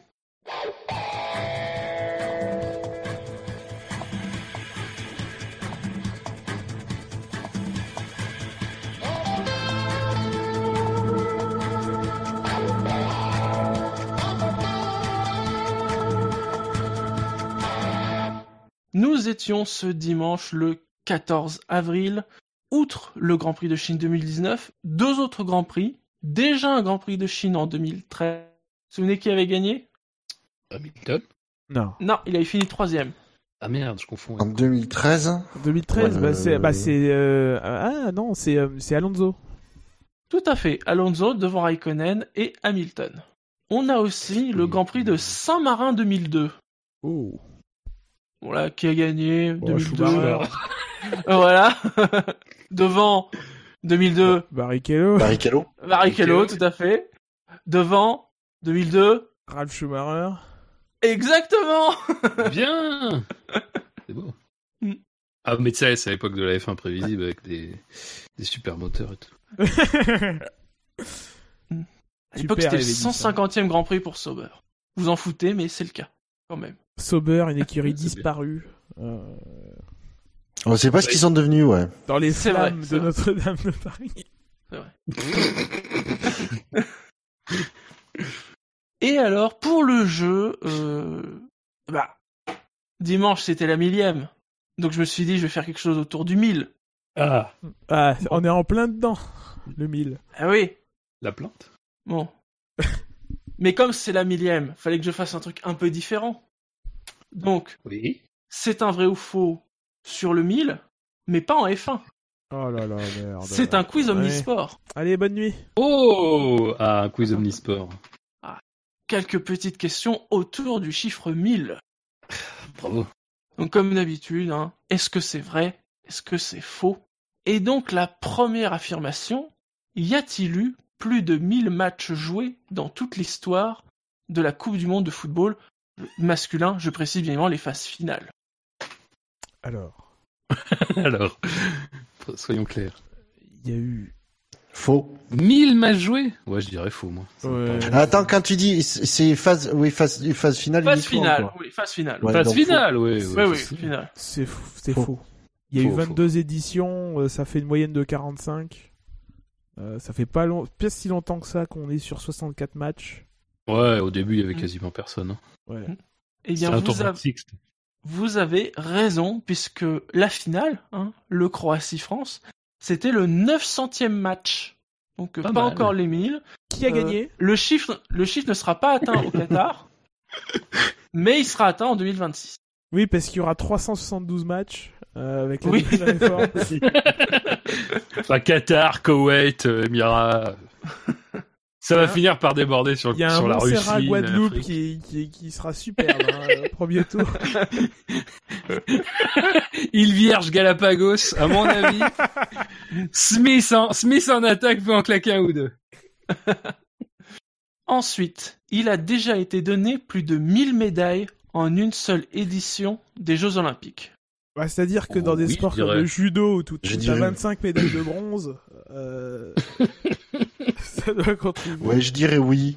Oui, parce que de toute façon, tous les équipes, tous les sports par équipe, par exemple le foot, tu, tu remets forcément 11 médailles d'un coup. Ah non, c'est Ah, une ben, pour l'équipe. ah, C'est au pays. attention, une pour ouais. Oui, oui. attention. Ah. Ah, euh... Bah, je dirais oui. Euh, moi, je dirais non. Je dirais faux, parce que mine de rien, les, les, les plus gros totaux pour les meilleurs pays, c'est autour de 120. C'est les Wolves. Et, et je vois pas les autres. euh, Ah oui, Oh putain, c'est là à la comprendre. Ouais. Ouais, ouais, Mais en plus, oui, j'ai un décalage. Et, euh, et moi, moi, je, moi, je dirais faux. Fab Non, je dirais vrai, moi. Eh bien, c'est faux. Le record date de 2016 des Jeux de Rio. Ont été Drio. 974 médailles, Ah. 307 en or, 307 en argent et 360 en bronze pour 306 épreuves. Ah oui, parce qu'il y a des Mais à- échos et tout. Alors, à Tokyo, il y a pour l'instant de programmer 339 épreuves.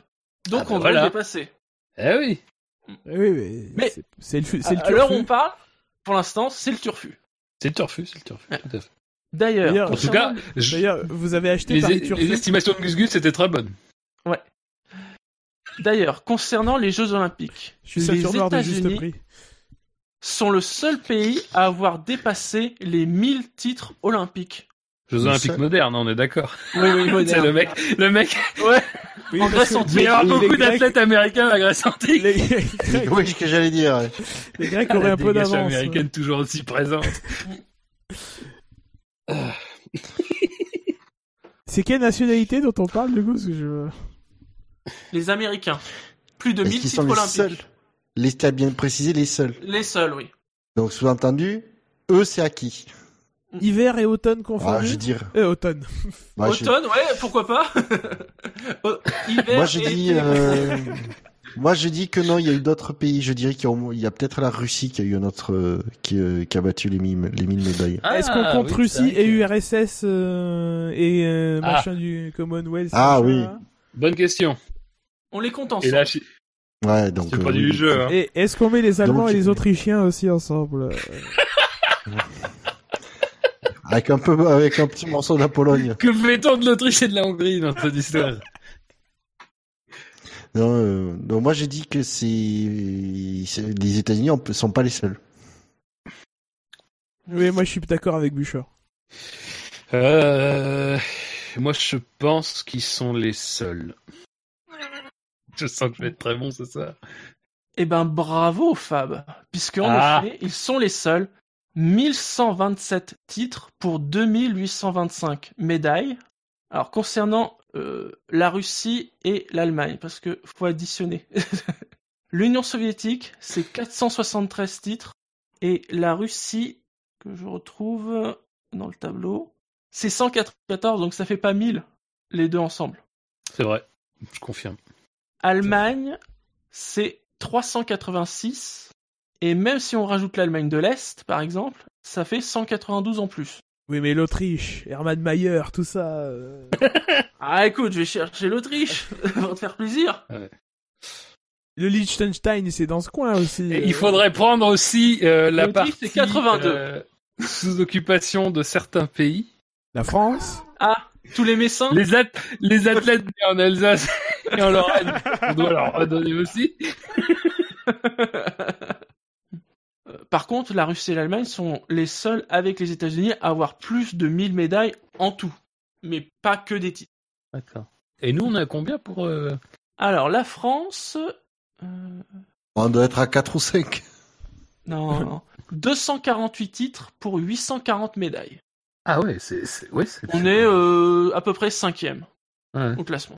Historique euh, des jeux. Dont 230 pour... 70% grâce à l'escrime. Ah, j'allais dire dont 230 pour Teddy, Teddy Riner, moi, tu vois. Et David Douillet. Et David Douillet. T'es un grand, t'es un géant.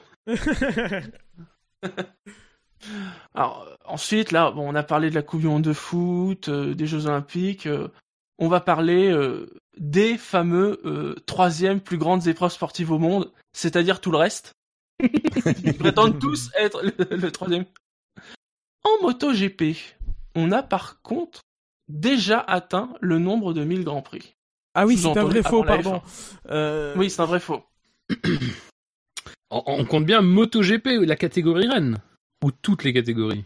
Alors c'est Grand Prix au sens large, c'est-à-dire que c'est pas, oui, si on multiplie par les courses, euh, par les différentes catégories, euh, ça fait longtemps qu'ils ont dépassé 1000. Des meetings. Voilà, les meetings. D'accord. Parce que le... Le championnat, je crois qu'il est un an plus vieux que la F1. Tout à fait. Je pense qu'il devait faire plus de courses. hein. Mais alors, je sais- justement, c'est ça le truc, c'est que... Là, ce qui est Bon, sûr, je c'est dis quand même euh, actuellement, ils en ont moins, mais euh, donc du coup, je sais pas. Ils auraient déjà dépassé? Bah oui, il y en a un peu moins de Grands Prix. Enfin, Ouais, dans- dans- actuellement, il y a moins de Grands Prix, quoi. Mais je... Ouais, mais je pense qu'il devait avoir à l'époque, tu sais, nous- ça fait pas longtemps qu'on a autant de grands prix au calendrier. Hein. Et je me demande si la, la MotoGP avait pas euh, pendant longtemps un peu plus de, de grands prix par euh, saison que, que la F1. Mhm, mhm. Non, Bon, non, allez, mais je dis oui, moi, euh, ils, ils ont déjà dépassé les 1000. hein. Je sais pas. Je sais pas, je sais pas. euh. Allez, je dis non pour maintenir mon truc, mais... Non, non, non. moins. Alors, il y a 10, cette saison en MotoGP, il y a 19 Grands Prix, et c'est la plus longue saison de MotoGP, Ouais. avec 19. Et donc, le Grand Prix des Amériques 2019, qui était le Grand Prix euh, de MotoGP de ce week-end, hein, euh, à Austin, où apparemment il y a eu une météo formidable pendant tout le week-end. Oui. C'était le 925e Grand Prix de vitesse moto de l'histoire. Et donc, à la fin de saison, ils devraient atteindre les 941. Donc, ils sont pas encore à 1000, euh, nos, nos amis motards, mais ils sont pas très loin non plus. Alors même que, en effet, tu disais, le, en effet, le, le championnat du monde moto date de 1949. Il a un an de plus que le championnat euh, de F1. Donc eux, ils font leurs 70 Ensuite- ans et il se passe rien, quoi. Oui, voilà. Ensuite, euh, la troisième plus grande épreuve sportive au monde, le Tour de France cycliste. Plus de 1000 villes ont déjà Plus de 1000 accueilli- incarcérations. Je vous donne rendez-vous l'année prochaine. Plus de, plus de 1000 coureurs chopés euh, pour dopage. Est-ce que plus de 1000 villes ont accueilli le Tour de France cycliste? Attends. Donc tu comptes départ. Oh. Départ et, Et arrivée. Départ et arrivée. Oui, oui. Oh oui, du coup plus de 1000, hein, oui. Par site. Oui, hein. bah oui. Voilà. Oui. Ah oui, surtout que le Tour de France, c'est vieux, quoi. hein. Et ben moi je. Donc après, euh, faut se méfier, mais bon. Moi je me méfierais. Moi je pense que c'est pas vrai. C'est peut-être un piège, oui. Bah, je dirais oui quand même. Allez. Eh bien, c'est faux, parce que vous savez que parfois ils repassent par les mêmes villes et donc Ouais, ça ça, s'additionne pas. Parce que c'est Ça, c'est de la faute à peau, ça. Faute à Pau, à Bordeaux. Euh, Bannière de Bigorre. À Paris, à Paris, Paris. aussi, il faut chier. Mais c'est quand même 776 villes qui ont duel. accueilli le Tour de France. Euh, pour info, la première, vous savez quelle est la première ville étrangère euh, qui a été comme ça visitée euh, par le Les Tour in- de France? Les inconnus diraient Marseille. Marseille. Et c'est presque aussi con que ça. C'est Metz.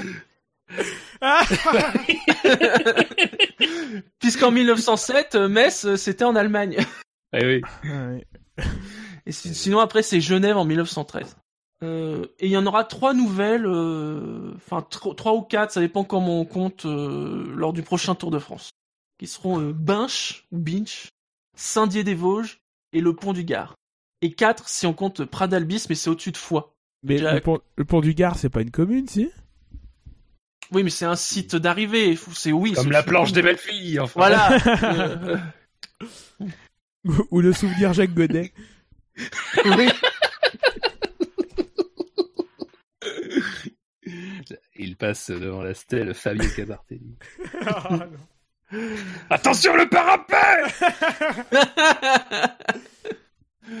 Ensuite, euh, messieurs, je vous propose de parler de la troisième plus grande épreuve sportive au monde, le Super Bowl, bien évidemment. Et donc, en cumulé, Non, non, attends, il faut dire correct la finale du Super Bowl. Ah oui, la finale du Super Bowl, ouais. Le truc, du- le truc, tu sais, pour te faire étriper. Euh, en cumulé, plus de 1000 points ont été marqués dans toute l'histoire de la finale du Super Bowl. Oh oui, ça oui. Oui. Y a pas eu Ça doit 9-8 la dernière fois, là?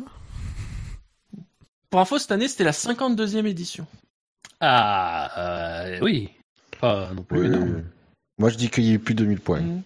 Attends, je vais faire un, je, je vais m'y un petit calcul. par 52. Ben, ça fait, une, mo- ça fait une moyenne de 20 points par match. Non, 19,2. Ah oui, D'accord, Ah, si tu veux être anal à ce point-là. C'est faux. 23. c'est faux. Sauf que, sauf que tu peux pas marquer 19,2 points, donc euh, ça fait du coup 20 points par match. Et C'est pas moi qui ai inventé là. le concept de moyenne. Hein. Ah.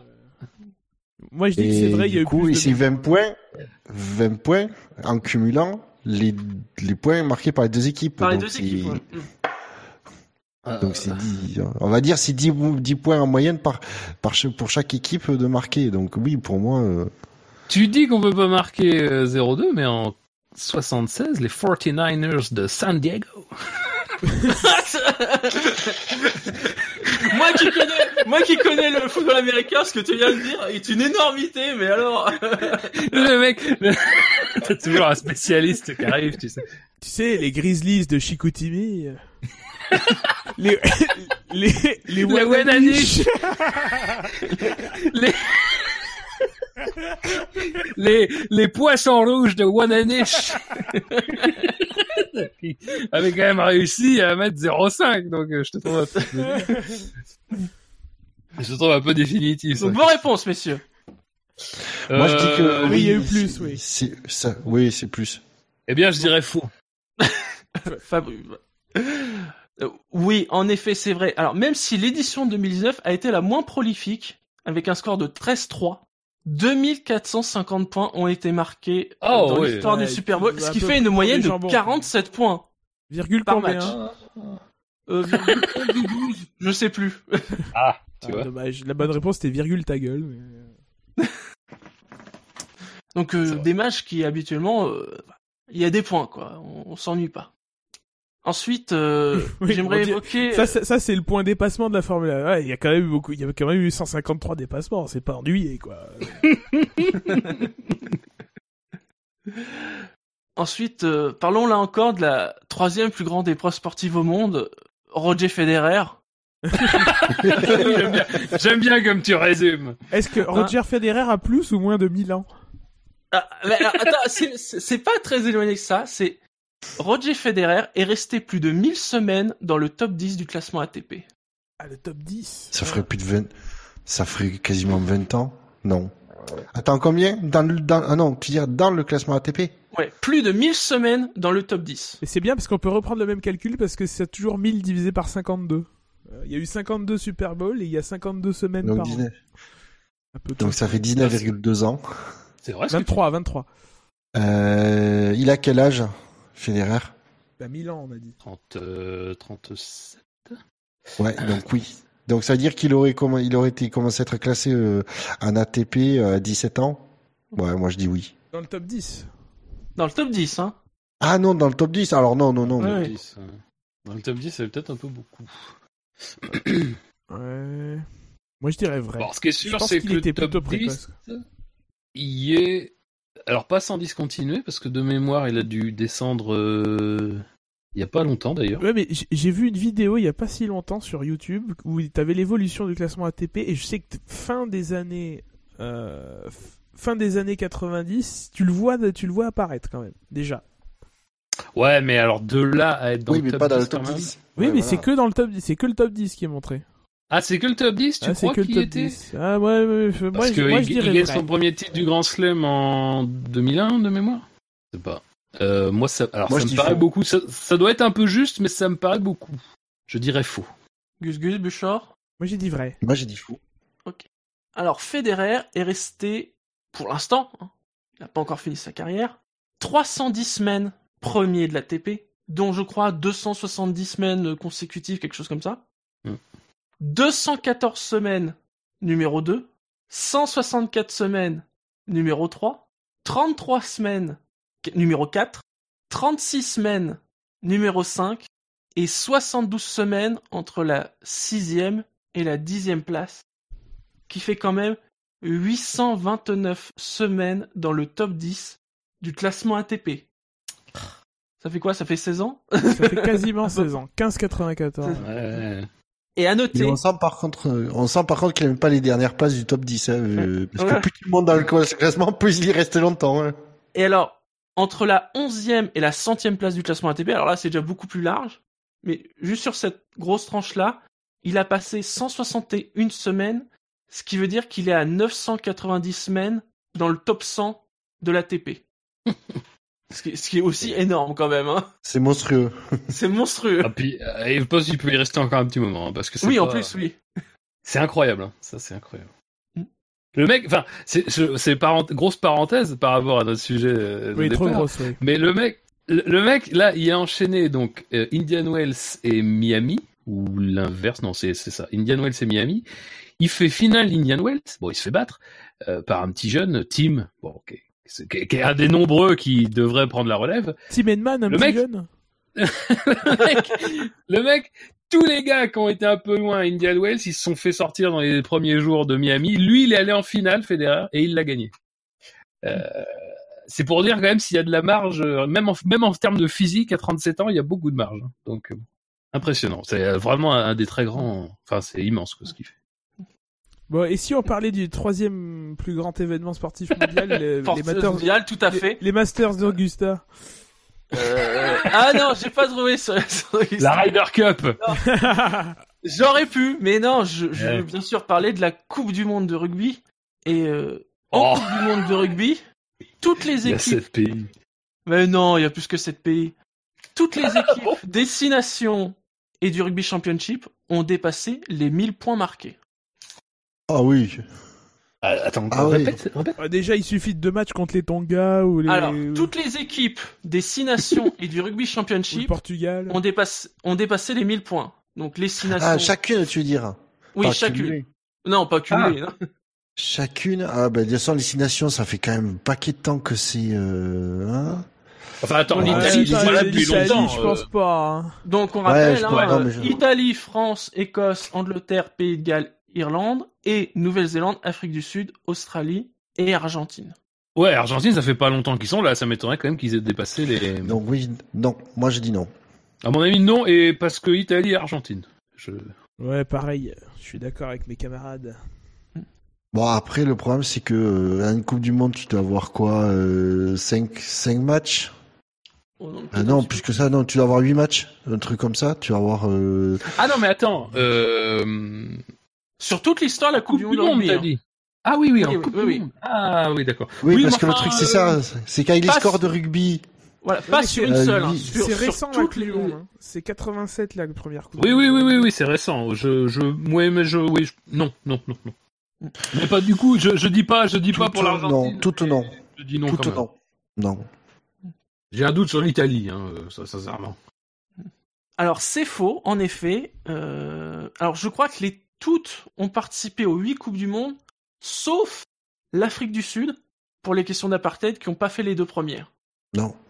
Ils ont fait la troisième et qu'ils ont... euh, Donc ils ont gagné. Enfin, ouais. qu'ils ont accueilli et gagné. Voilà.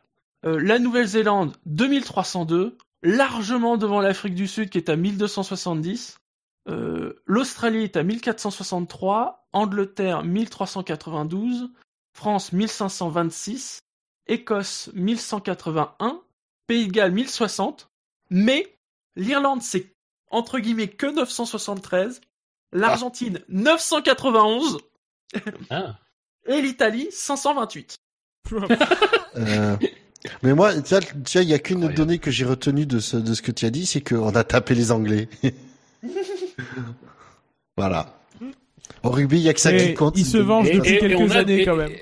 On a autant de titres qu'eux en Coupe du Monde ou? Non, ils en ont un. Ah voilà, c'est pas ce qu'il me semblait. Non, mais je m'en raccroche aux branches, Fab. Me scie Non, pas la 2011, branche avec les Ah non, mais- non, mais euh, moi en termes de rugby, là, je, Les 2011, on a en termes de rugby, je, je scie toutes les branches. T'as pas besoin de si pour ça. Disons Allez, que je ferme la porte. Ah, Il y a un célèbre inconnu qui dit oui, enfin combien de fois l'Italie a collé 50 points? C'est pas faux. Mais en même temps, même nous, hein, on met pas si souvent 50 points. Non, non, non, on n'est pas les All Blacks. C'est-à-dire que même contre le Japon, on a eu du mal la dernière fois. donc, euh. Ça va, l'Argentine sera... Des... Même l'Irlande et l'Argentine euh, passeront les 1000 euh, lors de la Coupe du Monde cette année. Il faut qu'on fasse un SAV Omnisport en fait. Je, je, je, je sens qu'on aime tous parler de sport. Et enfin, dernière question Pourtant, je comprends de pas, ce... la F1 n'est pas un sport. paraît-il. ouais. Rien à voir. Euh, de- dernière question de, de ce quiz. Il existerait dans le monde plus de 1000 personnes qui comprendraient les règles du cricket. Non, Ah non, non. Ouais, regarde, Il y en a là, pas là, tu nous prends vraiment pour des jambons, c'est faux. Il n'y a Pas pas plus de de 10. 28 à mon avis. Alors, écoutez, je sais que cette réponse va énormément vous surprendre, mais il semblerait que ce soit vrai. Moi, j'ai toujours pas Ah, mais- compris le truc avec les batteurs, ils changent de place et tout, puis il y a les bouts de bois, machin, Je- truc. Je veux des, je veux une preuve. Eh bien, écoute, je peux te donner une preuve. C'est lors de la dernière Coupe du Monde de cricket en 2015. Donc, il y aura une Coupe du Monde dans- cette année, j'imagine que c'est tous les 4 ans. Le match de poule Pa- Pakistan-Inde aurait dépassé le milliard de téléspectateurs. Oh ouais, mais ça veut Non, pas mais c'est pas parce qu'ils regardent qu'ils comprennent. Non, Regarde. ce qu'il faudrait savoir, c'est le Attends. nombre d'arbitres professionnels. T'as même, Ouais, vous même les regarde arbitres le en Formule foot. 1, ils comprennent pas tout. Hein. oui. Et les journalistes sportifs en foot, ils n'ont toujours pas compris les règles, la plupart. Oh, les, les journalistes sportifs en général sont très surestimés. Vous savez que j'ai j'ai- j'ai Ouais, vu mais avec ça, une il y a eu limette, des articles aujourd'hui. Il y a une intelligence artificielle qui a conçu des règles d'un sport. Et ben, je, je Waouh. suis pas sûr que le, les règles étaient plus simples ou moins simples que celles du cricket. Attendez, j'ai pas validé. Alors déjà, Ah, mais c'est pas le les- cricket est un des rares sports de- duquel je n'ai pas lu les règles. Euh, J'aimerais bien euh, valider, euh, si vous voulez. Euh, le, les, les règles inventées par une, une intelligence artificielle, c'est pas le jeu de Spider, là, son truc? Oh, Ça, c'est méchant. vous l'avez, vous l'avez aidé Pour les- pour les- feuilles de calcul. Non, il faut que je- il faut qu'on s'y mette. hein. Ah bah, bravo. Mais c'est pas le Fantasy F1, ça? Non. Les règles inventées C'est par une c'est intelligence moins compliqué le fantasy F1. Ah ouais. Ah ouais. Oui, mais c'est vrai que. Non, mais. Le, le- le Fantasy F1, c'est des règles inventées par une intelligence superficielle. C'est pas la même chose. Ah ouais, oui, oui. Très très superficiel, oui. Très bien, messieurs, c'est la fin de ce petit jeu et c'est la fin de l'émission. Courte. Ah, alors, alors, alors, sur, le chat, il y a Rue Albert qui nous dit c'est hyper simple le cricket, c'est la stratégie qui ne l'est pas. Mais c'est un sport où il y a des matchs qui durent plusieurs jours. plusieurs jours.